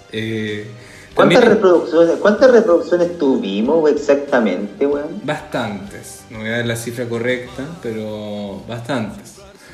Eh, es como la bolsa de valores, como que sube, baja, sube, baja, pero nuestros tipos escuchas ahí están. No sí, por supuesto. Claro, entonces... Y, ahora, claro, yo tenía muchas ganas de orinar y no quería hacer el sonido respectivo de la orina Hoy este episodio hablaba mucho de, la orina, pero eh, bueno, lo que me, gustaría, mucho saber, eh, sí, eso. Pero no es que no, perdón, no, es que perdón, perdón, estaba, hablando con otra persona, disculpa, disculpa. ¿Cómo estás hablando con otra persona? Estamos hablando en nuestro programa. Sí, sí, no, no, que me estaban hablando justo en eso. Oye, eh, yo quería saber, nuestro Alexis Sánchez no está dentro de estos programas de partido porque... No, lamentablemente Alexis no puede viajar ni Vidal porque el Inter de Milán sufrió un contagio de COVID. Oh, no te puedo creer. Entonces, eh, sí, pues entonces, de hecho no pudieron, no pudieron, no pudieron jugar la última fecha. Es un partido que ellos deben. Y, y, bueno, ahora Europa está en clasificatoria, están jugando las selecciones. De hecho, va a jugar Bélgica en cualquier minuto para que tenga antecedentes de Bélgica de Lukaku. Sí, pero justamente hoy en el programa de mm, Historias de Gol. ¿Tenemos a quién? ¿A quién tenemos? Hoy en Historias de Gol. ¿Tenemos tener una cortina musical para este momento, querido Etienne? No sé, no, yo creo que mantenemos la misma de Hipo Golazo. Esto es la misma sección de Hipogulazo y vamos a hablar de... Pero yo le daría, yo, pero yo la, la, volvería a poner, quizá. Claro, es que siempre está escuchándose de fondo. ¿ah? Pero, mira, te traigo la historia. En, ¿Ya terminaste de hablar de, lo, de tu hipogolazo? Yo creo que sí. Porque te traigo la historia en Historias de Gol, historia de Alexis Sánchez. ¿Qué piensas tú de Alexis Sánchez, Felipe? Felipe, Felipe.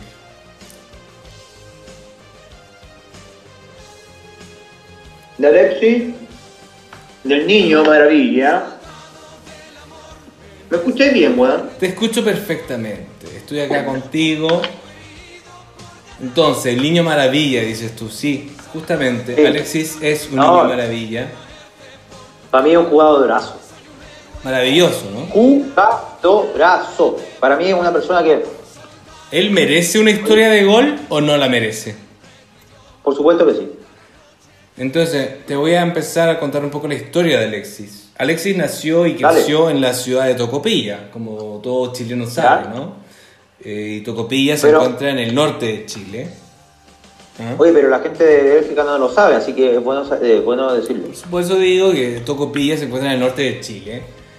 Y él tuvo que enfrentar complejos muy fuertes, Oye. episodios muy Eh. fuertes de pobreza. Alexis Sánchez. Y mm, pasa que en 1999 Cacha. Alexis Sánchez se traslada a la ciudad de Rancagua, mucho más cerca de Santiago, en compañía de su familia, en compañía de, su familiar eh, Ramón Soto. Y es ahí donde él ingresa a la escuela filial de la Universidad Católica, bajo la tutela de René Valenzuela. Yo no sé si tú conoces a René Valenzuela, porque yo No tengo pico idea. un cabro de la Católica que lo integró al equipo de la Católica. Y es en el año 2001 que se trasladó a la ciudad de Santiago finalmente, de luego de estar en Rancagua, para postular a las divisiones inferiores del club, de la Católica. Oye, ¿me dais un segundo, un poquito, por Por favor? supuesto, dígame, ¿va va a buscar el agua?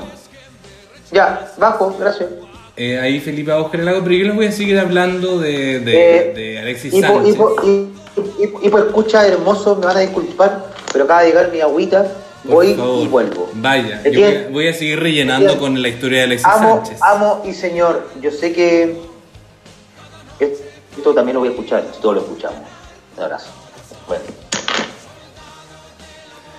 Bueno, Alexis Sánchez, luego de vivir esta experiencia en Rancagua y en Santiago, regresa, vuelve a Tocopilla y ahí se integra al grupo amateur Arauco y participa en torneos infantiles, alternando en competencias varias. Y es a sus 15 años que mientras él jugaba en su barrio con los amigos, fue descubierto por el alcalde de Tocopilla. Y fue ahí que impresionó con su gran juego. Porque jugaba muy bien Alexis. Era impresionante a su edad cómo él manejaba el balón. Y ahí regaló su primer par de zapatos de fútbol. Su alcalde de Tocopilla le regaló sus primeros par de, de zapatos de fútbol. Y ahí es cuando empieza a desenvolverse esta figura maravilla de Tocopilla, ¿no? Y, pero eh, no fue hace, hace, no fue hasta poco después cuando destacó en un campeonato a nivel regional, representando a su ciudad natal, Tocopilla, convirtiendo ocho goles, ocho goles en un partido. O sea, ocho goles, ahí terminó de llamar la atención nuestro Alexis y durante su participación en diversos torneos gestionó su ingreso a las divisiones inferiores del deporte de Antofagasta. Porque entendamos, entendamos, entendamos, oh, entendamos, perdón, y vos escuchas, que Tocopilla se encuentra al norte, cerca de Antofagasta. Y el formador de jugadores, Kemel Farías, lo invita a participar en el seleccionado de la ciudad de Taltal en conjunto de su academia de fútbol. Durante el transcurso de su tutela, fue enviado a pruebas para el Club Colo Colo. Sí, como ustedes escuchan, el Club Colo Colo integró o hizo las pruebas a Alexis Sánchez. no pudiendo ingresar debido a su esguince en sus pies. Un jugador muy esforzado que sacrificaba, por ejemplo, un malestar en su pie. Posteriormente a todo esto, cuando no quedó en el club de Colo Colo, viaja a El Rincón de San Juan con el combinado de Tal Tal para participar en un torneo. Y es en el año 2003 que es recomendado desde Calama al profesor Roberto Spicto para evaluarlo en las categorías sub-15. El año 2004 pasó a formar parte de la Escuela de Fútbol de Cobreloa, filial Tocopilla. En febrero de aquel año, durante un partido ante la filial de Calama, sub-14, fue observado por los técnicos de Cobreloa, quienes detectaron su gran talento, un gran talento que hoy todos los chilenos podemos ser testigos. En un nuevo encuentro, al mes siguiente, Alexis los dejaría asombrados, ingresando así a las divisiones inferiores del cuadro naranja. De regreso, el entonces entrenador del primer equipo, Nelson Acosta, lo vio jugar en Santiago de Chile con los cadetes y de inmediato solicitó su ingreso a la división adulta. Sánchez partió a la ciudad de Calama, situada a 150 kilómetros de su hogar, en medio del desierto de Atacama, mismo lugar donde empezó a cursar la enseñanza secundaria en el Colegio Pedro Hurtado.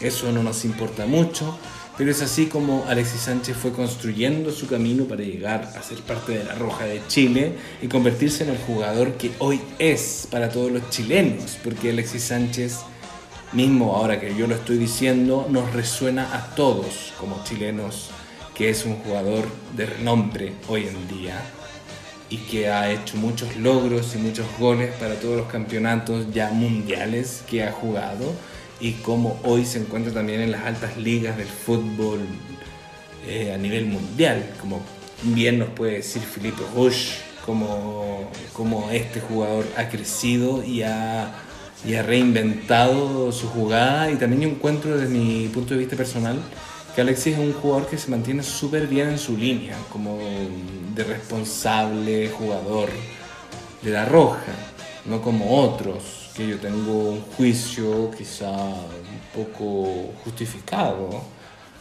eh, en torno a mm, Vidal. Vidal es un jugador que a mí me llamó mucho la atención y me bajó mucho mi juicio ante el accidente que tuvo en un Ferrari rojo último modelo que eh, chocó, chocó este Ferrari rojo en plena noche de juerga y tuvo este accidente y al otro día o unos días después se compró otro Ferrari rojo nuevo. Él estaba ebrio manejando un Ferrari rojo muy caro y lo chocó. Y eso a mí me llamó mucho la atención de una irresponsabilidad en torno a lo que embarga ser jugador de la Roja de Chile. Y Bravo y Alexis Sánchez a mí me representan una especie de responsabilidad ante, ante, ser, ante ser partícipes de, de un equipo de fútbol que representa al país, en este caso Chile y nada, por eso hoy en día en Historias de Gol quería compartir la historia de Alexis Sánchez, no tan completa en el artículo que encontré, pero completa de la manera que yo lo puedo eh, integrar. ¿no? Eh, es importante saber que los jugadores de Chile hoy en día, como yo le explicaba a Filip, están dispersos por el mundo porque juegan en diferentes ligas. Y esto es lo que da efecto a que Alexis Sánchez no participe en el partido, en el partido amistoso que tenemos este viernes con Bolivia. Y eso eh, a mí me llama mucho la atención y también me llama mucho la atención que yo se lo trato de explicar a Filip de cómo vamos a llegar a un Mundial 2022 en Qatar con el contexto que estamos viviendo. Porque mismo si logramos jugar todas estas amistades y todo el tema, eh, es complejo, es complejo llegar a todo eso. Y entonces, eh, estoy bien, yo creo que completé mi sección de historias de gol, pero Philip no ha vuelto a, a nuestra compañía. Estoy aquí rellenando de una manera bastante fluida, encuentro yo. Pero eh, Historias de Gol termina aquí. Em, me encantaría tener la opinión de Philip, que está yendo a buscar su agua potable. Em, interesante ese tema. Sí, voy a cambiar el tema en este momento. El agua potable. ¿Cómo bebes tú el agua? Y pues escucha, porque entendamos que el agua potable, sí, estoy cambiando el tema, eh, el agua potable la podemos consumir con filtros en un jarro filtro de agua, que es como yo la consumo, el agua. Y Philip pide su bidón. Vamos a preguntarle, Philip está pidiendo un bidón de agua. ¿Cuántos de ustedes, si tú escuchas, beben agua en bidón? Interesante pregunta dentro de hipocampo. Y estoy bebiendo mi martini. Em, vamos entonces cerrando hipogolazo. Sí, vamos a cerrar hipogolazo y vamos a abrir nuestro campo de hipocultura. En hipocultura hoy les traigo un tema bastante interesante es una canción. Vamos directamente al hipo música, hipo canción de la semana. Y hay una canción que a mí me está llamando mucho últimamente, un álbum específicamente que se llama El Madrileño, protagonizado y creado y compuesto por Zetangana, un cantautor madrileño justamente de 30 años, que comenzó sus inicios musicales dentro de la rama del trap, de una rama musical bastante interesante, ¿no? Eh, que ha ido evolucionando su estilo musical a un estilo musical mucho más personalizado, más, más dentro de la búsqueda de lo que él está eh, visionando como, como intérprete. Y en este álbum, El Madrileño, eh, convoca a muchos músicos bastante eh, conocidos o de una carrera bastante contundente para participar dentro de este álbum y logran un resultado súper, súper atractivo. Un resultado, un álbum, un material que en lo personal, desde mi punto de vista, logra cautivarme o llevarme en el viaje de esa creación musical que representa el álbum que lanzó este año, eh, a inicios de 2021, y podríamos decir que es uno, un, un álbum que tiene bastante repercusión empezando el año.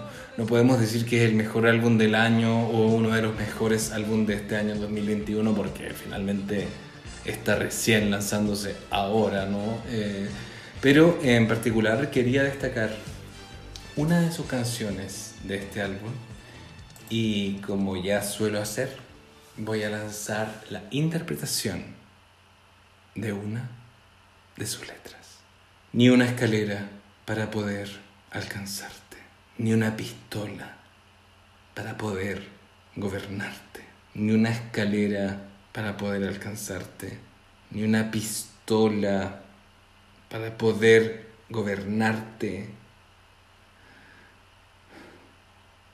No le vale compartirme el pecho y gritarte quiero cada vez que pasa. Que sé que tú no tienes precio, reina dentro y fuera de casa y en mi corazón que está muerto de miedo por tus amenazas, que te vas a ir. No me vale con mis buenas intenciones, no me vale con mis buenas acciones. A ella no le vale con que le escriba canciones, no le vale, no le va, no, le va ingobernable el amor de mis amores. Sé tan gana. Y vamos a ir ahora a escuchar justamente la letra de esta canción, la canción de Ingobernable. ¿Preparados? ¿Y escuchas?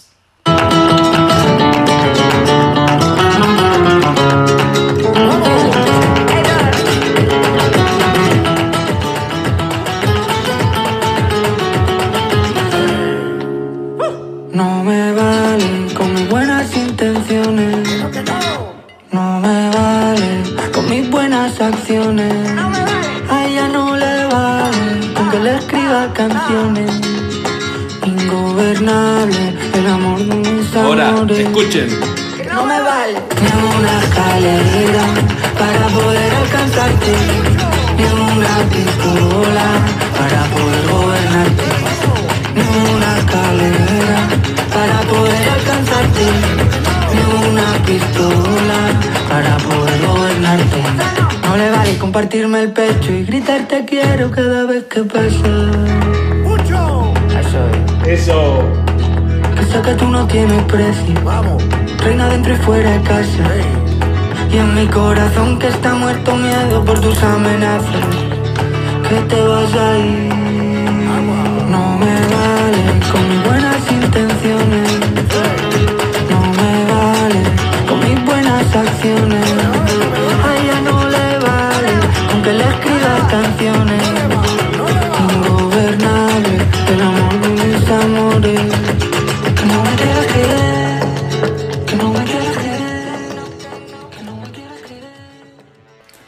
Estaba, y pues escuchas, esta canción de Zetangana, Ingobernable. Y claramente a mí es una canción que es bastante interesante porque mezcla mucho el flamenco y de hecho está cantando no solo él, está con... eh, ¿Cómo se llama este grupo? Eh, Gypsy King. Te ves zapateando, te ves zapateando en la gran vía. Oye, volviste, weón. Oye, oye, Estuve escuchando, estuve escuchando todo tú solo. Estuve escuchando todo tú solo. ¿De Fui Zetangana? un- Fui un, dire- fui un director de escena viendo Oye. cómo te desenvolvías en el programa. Rellenando. Lo hacía muy bien. Oye, weón. No, lo hacía muy Oye, y pues escuchas, eh, este fue el relleno más relleno de nuestro programa Hipocampo. Pero ahí está Felipe de vuelta con su estrella Dam de, de lleno en hipocultura, porque ya te cuento que historias de golf fue todo un momento, ¿ah? Mira, me lo perdí en vivo y en directo, pero obviamente lo voy a escuchar, obviamente, como escuchamos todos los programas de siempre. Claro. Ya vamos- hay, hay que, hay que decirlo y que eh, hay que rectificar. Vamos en el noveno capítulo de esta Sí, de, de- de este podcast, ¿no? episodio 9. Episodio 9. Para el décimo vamos a tener una sorpresa muy entretenida. Para que ya estén atentos, vamos a tener una sorpresa muy entretenida. Una sorpresa popular. Popular. A, a eso nomás. Me A eso gusta. nomás. ¿Sí o no, Etienne? Va a ser una sorpresa popular. Me gusta lo bueno ya de popular. Me tantas encanta. cosas ahí. No, y ahora yo le estoy hablando del álbum de Zetangana. ¿Tú conoces a Zetangana, Filip? Pero si yo estuve ahí, estuve ahí, estuve en estas conversaciones. Ah, perfecto. Pero mismo de, de- de lo popular, yo ya quería hablar de... ¿qué, ¿Qué piensas tú de amanecerse mirando la costa de Antofagasta con piscola? Uf, uf, uf, uf, uf, uf, uf, uf. Eso, eso. es como que de partida es como uf, uf, uf, uf, uf. uf. Wow, wow, Como wow. seguir, seguir el carrete, seguir el carrete hacia las rocas de un lugar eh, costero, ¿no es cierto? 7, 8 de la mañana, con una mamadera de ron, con una mamadera de ron. ¿Era ron o piscola? Era, no, era piscola, era piscola y todo esto con el propósito de esperar la abertura del desayuno en un hotel donde teníamos eh, el desayuno buffet, ¿no? Qué maravilloso. donde, y Ibis. donde nos queríamos, no- nos queríamos comer todo. No hagas propaganda barata. no Ibis hagas propaganda. Hotel, que nos puede auspiciar en cualquier momento. Hoy sería genial. Sería genial que Ibis nos lleve a cualquier parte del mundo para poder hacer el podcast. Lo hacemos a, de- a través de streaming, con una pantallita, no sé qué sé yo. Y viajamos por, vista, todo, por todos los civis. Con una, con una buena vista y viajamos por todos los cities y contamos historias de Ibis. Porque estas son. Este, Esto es no es como hipo, hipo, entretecampo, entrete ibis. Entrete Ibis. Todo esto lo estamos haciendo para que nos pise Ibis. No, oye, pero si esos No, pero- tienen hasta hotel acá Oye, en Bruselas, en Pero Bruselas fue la, fue fue la- escúchame, fue la mansa experiencia esa, po, de, de hacer todo el carrete, de, de decidirlo, porque esa weá lo decidimos. Dijimos, no nos vamos ni cagando al hostal antes de las 6 de la mañana para poder alcanzar el desayuno buffet y después nos vamos a acostar. Y nos ¿Te acuerdas que nos llevamos el desayuno a la pieza? En la y bandeja. llevamos dos bandejas cada uno. Llevamos dos bandejas cada uno de mucha comida y no nos comemos ni siquiera la mitad de una. Es que Porque eso, nos quedamos raja, nos quedamos raja dormidos, de curado. viendo tele. Ni siquiera me acuerdo qué weá estábamos haciendo zapping. Nada, está, no, yo creo que nos quedamos como el padre de familia o como la OFI, así una weá. Padre de familia, American Dad. Pero eran como las 8 de la mañana de un día sábado de Antofagasta. No, y lo más entretenido es que ese, esa pieza, esa noche en el hotel, la ganamos por un sorteo. Sí, po, sí. Y todas nuestras compañeras, puta, Muy populares. lo lamentamos mucho, pero quedaron con la media avena. Oye, sí, porque eh, eh, vamos a, a, a explicar aquí que nosotros fuimos a Antofagasta el año... Ande, un festival... 2016. Sí, No, antes, 2015, por ahí. claro, por ahí. Entonces estamos en el Festival de Teatro Psicosur en Antofagasta, un festival de teatro bastante importante de, de Antofagasta. Y estábamos hospedados toda la compañía en este hotel, Ibis Hotel, en Antofagasta. Pero la última noche había solo una habitación disponible para la compañía. Y democráticamente lanzamos a votación votos en una papeleta los nombres de los integrantes de la compañía, quién se quedaba con esta habitación la noche que teníamos, ¿no? La noche extra. Y No, se dio... oye, no, no, no fue una, no fue una noche. No, te estás equivocado. ¿No fue una noche? Fueron, era una, un- nosotros pasamos solamente un día en Ibis Hotel y eran seis noches. Y, y- y solamente un día había que quedarse en el Ibis. Y el resto de los días se, se tenía que sortear la weá para que el resto se fuera al hostal que estaba donde nosotros íbamos a comer, ¿te acuerdas? Sí, sí, sí, al lado. Al lado, más encima. Claro, entonces no fue, no fue eso, y ni siquiera fueron cinco, fueron como tres o cuatro, no me ya no me acuerdo. Pero la cosa es que el primer día todos en, en Ibis, pero después todos tenían que salir, pero solamente podían quedarse solamente dos personas de la compañía. Y esas dos personas fuimos nosotros que salimos en un sorteo. Técnico y extra de la obra.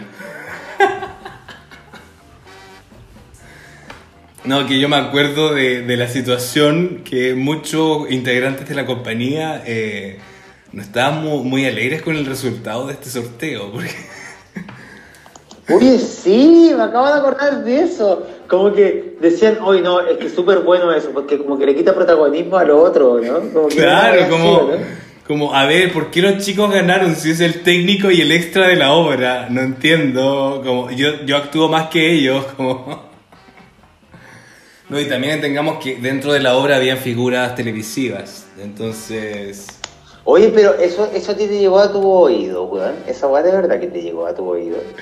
claro, claro que eh, algunos integrantes de la obra, como eran más famosillos de- del rubro televisivo, Pero mojate el Ellos se- potito, po, weón. Moja, mojate el potito. ¿Quién, quién tiró el tiro a la bala, po, weón? no, no, no puedo, no voy a mojarme el potito. O de- deletrea, deletrea, No, deletrea. porque no me acuerdo específicamente. Pero había algunos personajes, eh, compañeros, colegas, que estaban más en el rubro televisivo, que no estaban tan alegres de pasar al hostal, de cambiar el Ibis Hotel por un hostal, porque los cabros preferían la comodidad y sentían que merecían la comodidad por ser más figuras, ¿no? Eh, hoy estoy lanzando piedras ahí al agua, pero bueno. Eh, Está bien, pues no, está bien, está bien, está bien. Pero como que yo en el vi, fondo como que y yo vi y lo- escuché esa estaba incomodidad. Pero, ¿te El acuerdas? ego, el ego, el ego, el ego. el ¿Te acuerdas El cuando y ego, yo, ego. y, y yo amo a- yo amo a todos los integrantes de esta compañía, un grupo maravilloso, eh, pero me acuerdo cuando en el hostal de al lado eh, había una cucaracha en una ducha. Y como que nos mandan a llamar como, ay, ¿quién saca la cucaracha de esta ducha? Hab- a- Como que habían intentos para que nosotros cediéramos nuestra pieza. Como...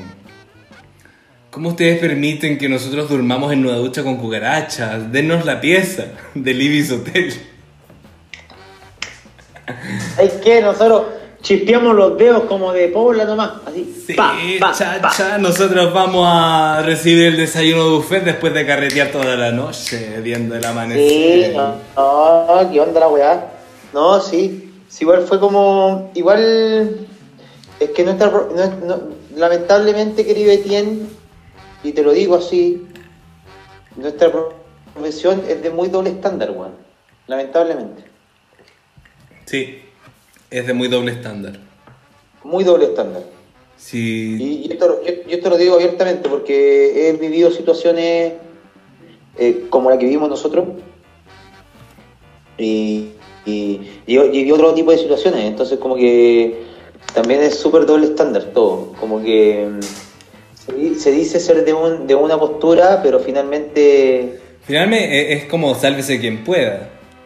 Exactamente, y tus principios que estás como de cierta forma como eh, no sé, porque que te puedan dar a conocer en alguna acción te caí y cagaste y es como Claro, porque yo ahí siento que nadie esperaba que nosotros dos ganáramos el sorteo. absolutamente nadie pues weón Nadie se esperaba ese resultado, como que éramos los que menos merecíamos ese, esa estadía en el hotel. Pero finalmente todos merecíamos por igual la misma cosa. era demo- democracia democracia Claro, um, horizontalidad. Horizontalidad. eso Quiero que cuento que la horizontalidad es muy importante en todos los sectores de trabajo. pero eso habla muy bien de la directora Ah, por supuesto. Maravillosa. Andrea, Andrea, te mando un beso enorme. Andrea, Andrea García Huidobro. Linda, maravillosa, linda, hermosa. eso, eso habla muy bien de ella Sí. porque ella fue la que en el fondo propuso este tipo de, de fórmula ¿cachai? Sí. Justamente. Obvio. Y ella fue la que dijo esta weá y esta weá así y así. Oye, tienes toda la ¿Por qué razón. ver? Obvio, obvio, obvio que sí. Obvio que sí. Oye, ¿cómo te fue con tu bidón de agua? Súper bien. Increíble. Oye, ¿te estás comiendo maní? No sé, weón. Yo a esta altura estaba comiendo jamón serrano. Oye, ya son las 22.40 de la noche en Chile, en Santiago de Chile. Ya, ya, ya son las 2.40, ¿o no? Imagínate, ¿qué van a pensar nuestros hipoescuchas que yo soy un noctámbulo? No, pero volvemos a recalcar todo. Fue eh, un espacio que era sí o sí hoy día hacerlo. Tuvimos un pequeño percance a nivel Técnico. eh, técnico que no nos pudimos como conectar antes. Tuvimos casi una hora y tanto como tratando de hacer el enlace con Etienne, que finalmente lo logramos y estamos acá. Y aparte de eso, nos pusimos a conversar. Nosotros tenemos conversaciones antes de, de empezar el, Claro, el- una... el Un capítulo, qué sé yo, calentamiento. para, para Un calentamiento. refrescar, la, refrescar, la, refrescar la memoria, qué sé yo, y nos quedamos pegados también, como nos quedamos pegados. No, y claro, nosotros también eh, eh, queremos lograr un capítulo eh, bruto, sin un material, un material y un resultado de, de hipocampo bruto, neto, donde no hayan cortes, donde no hayan cosas que sacar, sino que la duración que dura y eso es lo que nosotros entregamos a ustedes y estamos muy felices de que también ustedes sean partícipes y, disfruten de, de este hipocampo. porque eso es nuestro programa y vamos evolucionando junto a ustedes, vamos creciendo, vamos encontrando y vamos descubriendo lo que significa eh, dejarnos llevar por hipocampo. Oye, y una de las cosas que nos tiene que dejar llevar, que es muy importante dentro de, de todo este programa que nosotros llevamos a cabo, es nuestro invitado sexual. No, no sé si sexual es la palabra, pero es otro invitado que nos pone un poquito más de picardía, ¿no? Nos pone esta cosa un poco eh, que nos viene a hablar de todo el mundo del sexo, ¿no? Que es nuestro Gigi. ¿Estará al aire Gigi? A ver, espera. Chicos, ¿qué ¿Qué- pa- qué? No, no, no, no, no, no, no, no, no, no, chicos, no, no. Gigi. No, no, chicos, ¿qué onda? ¿Qué pasa? ¿Qué pasa? Oye, Gigi, ¿qué Gigi, pero? Gigi, Tenemos, tenemos, tenemos, tenemos nuestro enlace hoy día, pues, ¿te acordáis? No, sí me acuerdo, pero chicos, me están llamando como a la última hora del níspero, eh, no, no entiendo. Pero ¿cómo Gigi? No- ¿Cómo? Gigi. Sí, ¿qué pasa? ¿Qué pasa? No, es que chicos, eh, ¿cómo van? ¿Cómo va todo? Filip, ¿cómo van? ¿Cómo va todo? ¿Cómo va toda la cosa? No, pero es que, es que tú nos recibes como el pico, pues, weón. No, no es que yo los reciba como, como la poronga. No, no ¿Te es gusta eso. la poronga? Me encanta la poronga. Eso es lo que querían escuchar Perfecto. en este Parta- programa. partamos de ahí, partamos de ahí, partamos de ahí, partamos de ahí para que sea un buen programa contigo. po. Te damos el aplauso, Gigi. Un aplauso a Gigi. gracias, gracias chicos. No, son maravilla, pero ¿por qué siempre me invitan al final del programa? Eso es lo que no entiendo. Y nos encanta que tú cierres el programa.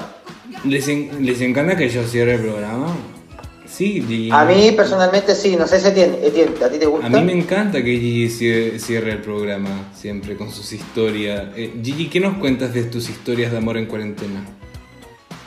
¿Cómo estás, Gigi, primero que todo? Que quiero saber por de ti, porque yo siempre sé una vez a la semana de ti. No somos grandes amigos, Claro. pero me claro. gustaría saber de ti. Me gustaría saber de ti. No, ¿qué les puedo decir? Estoy acá en este modo cuarentena que me tiene del orto. Como, a ver, chicos, como que ya. Mismo los de Grinder, viste que yo ocupo la aplicación Grinder para encontrar chicos. Mismo todo esto de Grinder está re mal, porque todos son los mismos. Y yo ya me he acostado con la- más de la mitad de Grinder y es como, a ver, chicos, a ver, a ver, a ver, como. Como que ya toda la ciudad se conoce y como que hay una mitad de la comunidad de Grinder que ahora tiene pánico de encontrarse para una buena garcha porque estamos en un COVID de mierda que nos limita como a reencontrarnos. Y eso me tiene bien, bien de la joda, boludo. No, no sé, no sé, no sé, no sé. Oye, Gigi, pero a ver, a ver, Gigi. Oye, Gigi, pero tú, a ver, Juan, Gigi, que, que, que bien, que bien. No, a ver, yo, oye, pero perdón, Felipe, yo no encuentro que bien, o sea, perdóname, pero yo soy un homosexual como Gigi que no ocupa Grindr. No, pero yo encuentro que bien, yo encuentro que bien que se exprese de esa forma A ver, en el chicos, programa. no, yo me expreso de la Pero forma que quiero, no, no está bien o no mal la forma que me expreso, Felipe. Y, y Etienne me importa, me importa una joda que, que, que vos no ocupes Grindr. Oye, pero, a ¿A ver. quién? ¿A Etienne? ¿A Etienne? Pero, pero ¿por, qué estás, ¿por qué estás atacando a Etienne? No, ¿Qué- porque yo le digo a? Gigi que yo no ocupo Grinder, que yo no ocupo aplicaciones de mierda para. Pero usted, ¿ustedes tienen ganas nuevamente? ¿Qué pasa? No, Filipe, por favor. O sea, ganas de dónde. Si ya no puedo ni tomar un avión para ir a Europa a, a joder a este pelotudo de Tien. Hoy. No sé, o porque Etienne me dice que tú tenías OnlyFans. ¿Cómo dices? A ver, a ver, Filip. ¿Quién, ¿Quién estuvo hablando de mi OnlyFans? ¿Quién estuvo? Eh, ¿Etienne? No, no, no, yo no estuve hablando del OnlyFans de, de. Pero lo comentamos, lo comentamos un poco ya. pues, Chicos, pues. esperen. Es es que, Etienne, Etienne, Etienne, Etienne, espera. ¿Estuviste hablando de mi OnlyFans? ¿Estuviste hablando de mi OnlyFans? Perdón, perdón. Eh, Gigi, estuve hablando de tu... no, ni siquiera hablé del OnlyFans de Gigi. ¿Por qué andáis metiendo esta weá, Filip? No, porque lo hablamos en reunión de pauta, pues, weón. No, chicos, a ver, OnlyFans. ¿Qué, qué, Era- qué era- sabes vos? Para comentar. ¿Qué sabes ¿Para vos del? OnlyFans, Filip? ¿Qué sabes Pero- vos del OnlyFans? Yo quiero saber una cosa, Gigi. ¿Qué cosa? Si yo hablo contigo de esto, no quiero que te ofenda. ¿Por qué me voy a ofender? No entiendo. No sé, porque porque hay mucha gente que es para, tiene principios de paranoia, anda a saber tú. Estamos en vivo y en directo con nuestro eh, hipo escucha, entonces para nosotros es importante que la comunicación no se pierda y que sea con respeto el- el- el- este tema. ¿Y vos me estás tratando de que yo no soy no estoy respetando a tus tipo de escuchas? ¿Qué, qué cosa? No, yo, yo no, yo, yo no, yo no te estoy diciendo eso. Te estoy diciendo que en el fondo esto es un programa que se da eh, a través de esta aplicación, ¿no es cierto? Podcast y No, claro, no, no, pero no nos desviemos del tema. Vos me estás hablando de, del OnlyFans, sí, yo tengo un OnlyFans, tengo. Gigi Low, Triple X, Doble Low, eh, y ahí están eh, todo el material que yo les puedo ofrecer y... ¿Ustedes me están hablando de esto por mi amigo Nelson? A ver, efectivamente, espérate, efectivamente. Gigi, ¿tú eres amigo de Nelson? Y, y claro que soy amigo de Nelson. Si yo a Nelson lo conozco hace años. ¿Qué, qué le.? ¿Cómo hace años, weón? No, hace algún tiempo que conozco a Nelson y nos hemos. ¿Te lo follaste? No, a ver, a ver, claro que me lo follé. ¿Qué querés? ¿Qué querés? ¿Que yo soy amigo de Nelson Mauri y no me lo voy a andar garchando? Pero a ver, eh, ¿tú crees ¿Y que. era a ti? Filip, esas preguntas son de sexomanía de la puta madre. No, no te voy a andar respondiendo preguntas de si me anduve follando a Ken o no Ken. No, mira. Si yo conozco a Nelson, sí, lo conozco. Tiene un OnlyFans eh, no tan avanzado como el mío, pero me encantaría, por ejemplo, hacer un OnlyFans con Nelson, un video porni con Nelson y nos subimos todos los followers eh, de una manera eh, exponencial. ¿Qué es lo que te gusta más de Nelson? ¿Qué es lo que te gusta más de Nelson?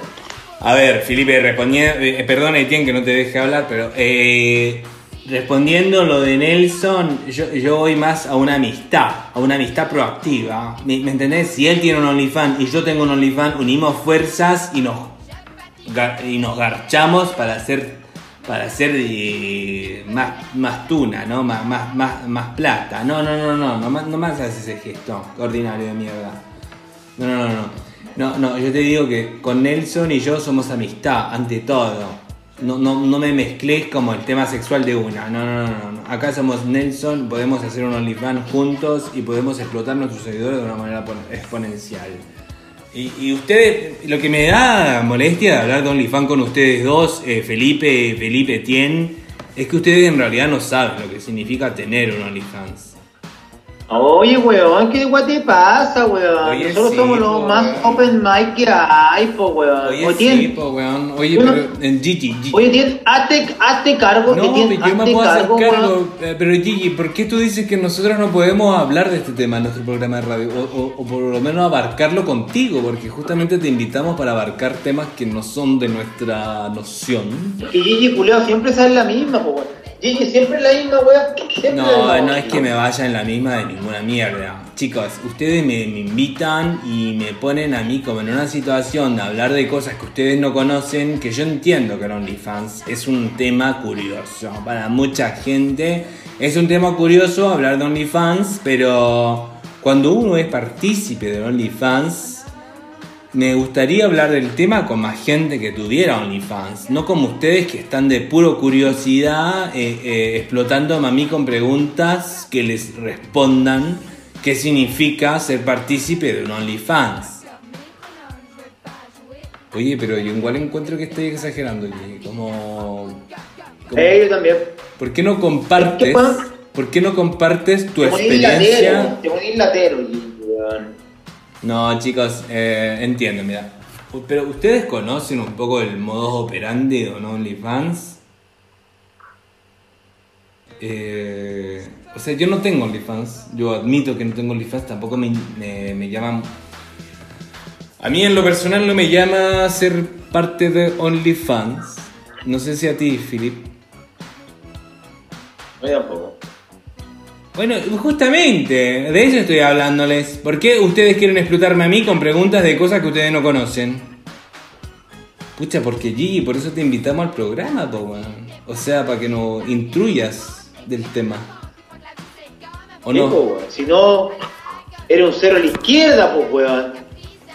No, chicos, de verdad, les dejo acá, les dejo adiós. Adiós, adiós. Oye, eh, Gigi, Gigi, Gigi, Gigi, oye, el weón concha su Ah, madre. sé que- que se vaya la chucha, weón. No, weón, maricón, concha tu madre. ¿Por qué nos deja así excluidos? Se vaya la chucha, weón. Oye, parece que no le tocó, weón. No le tocó, weón.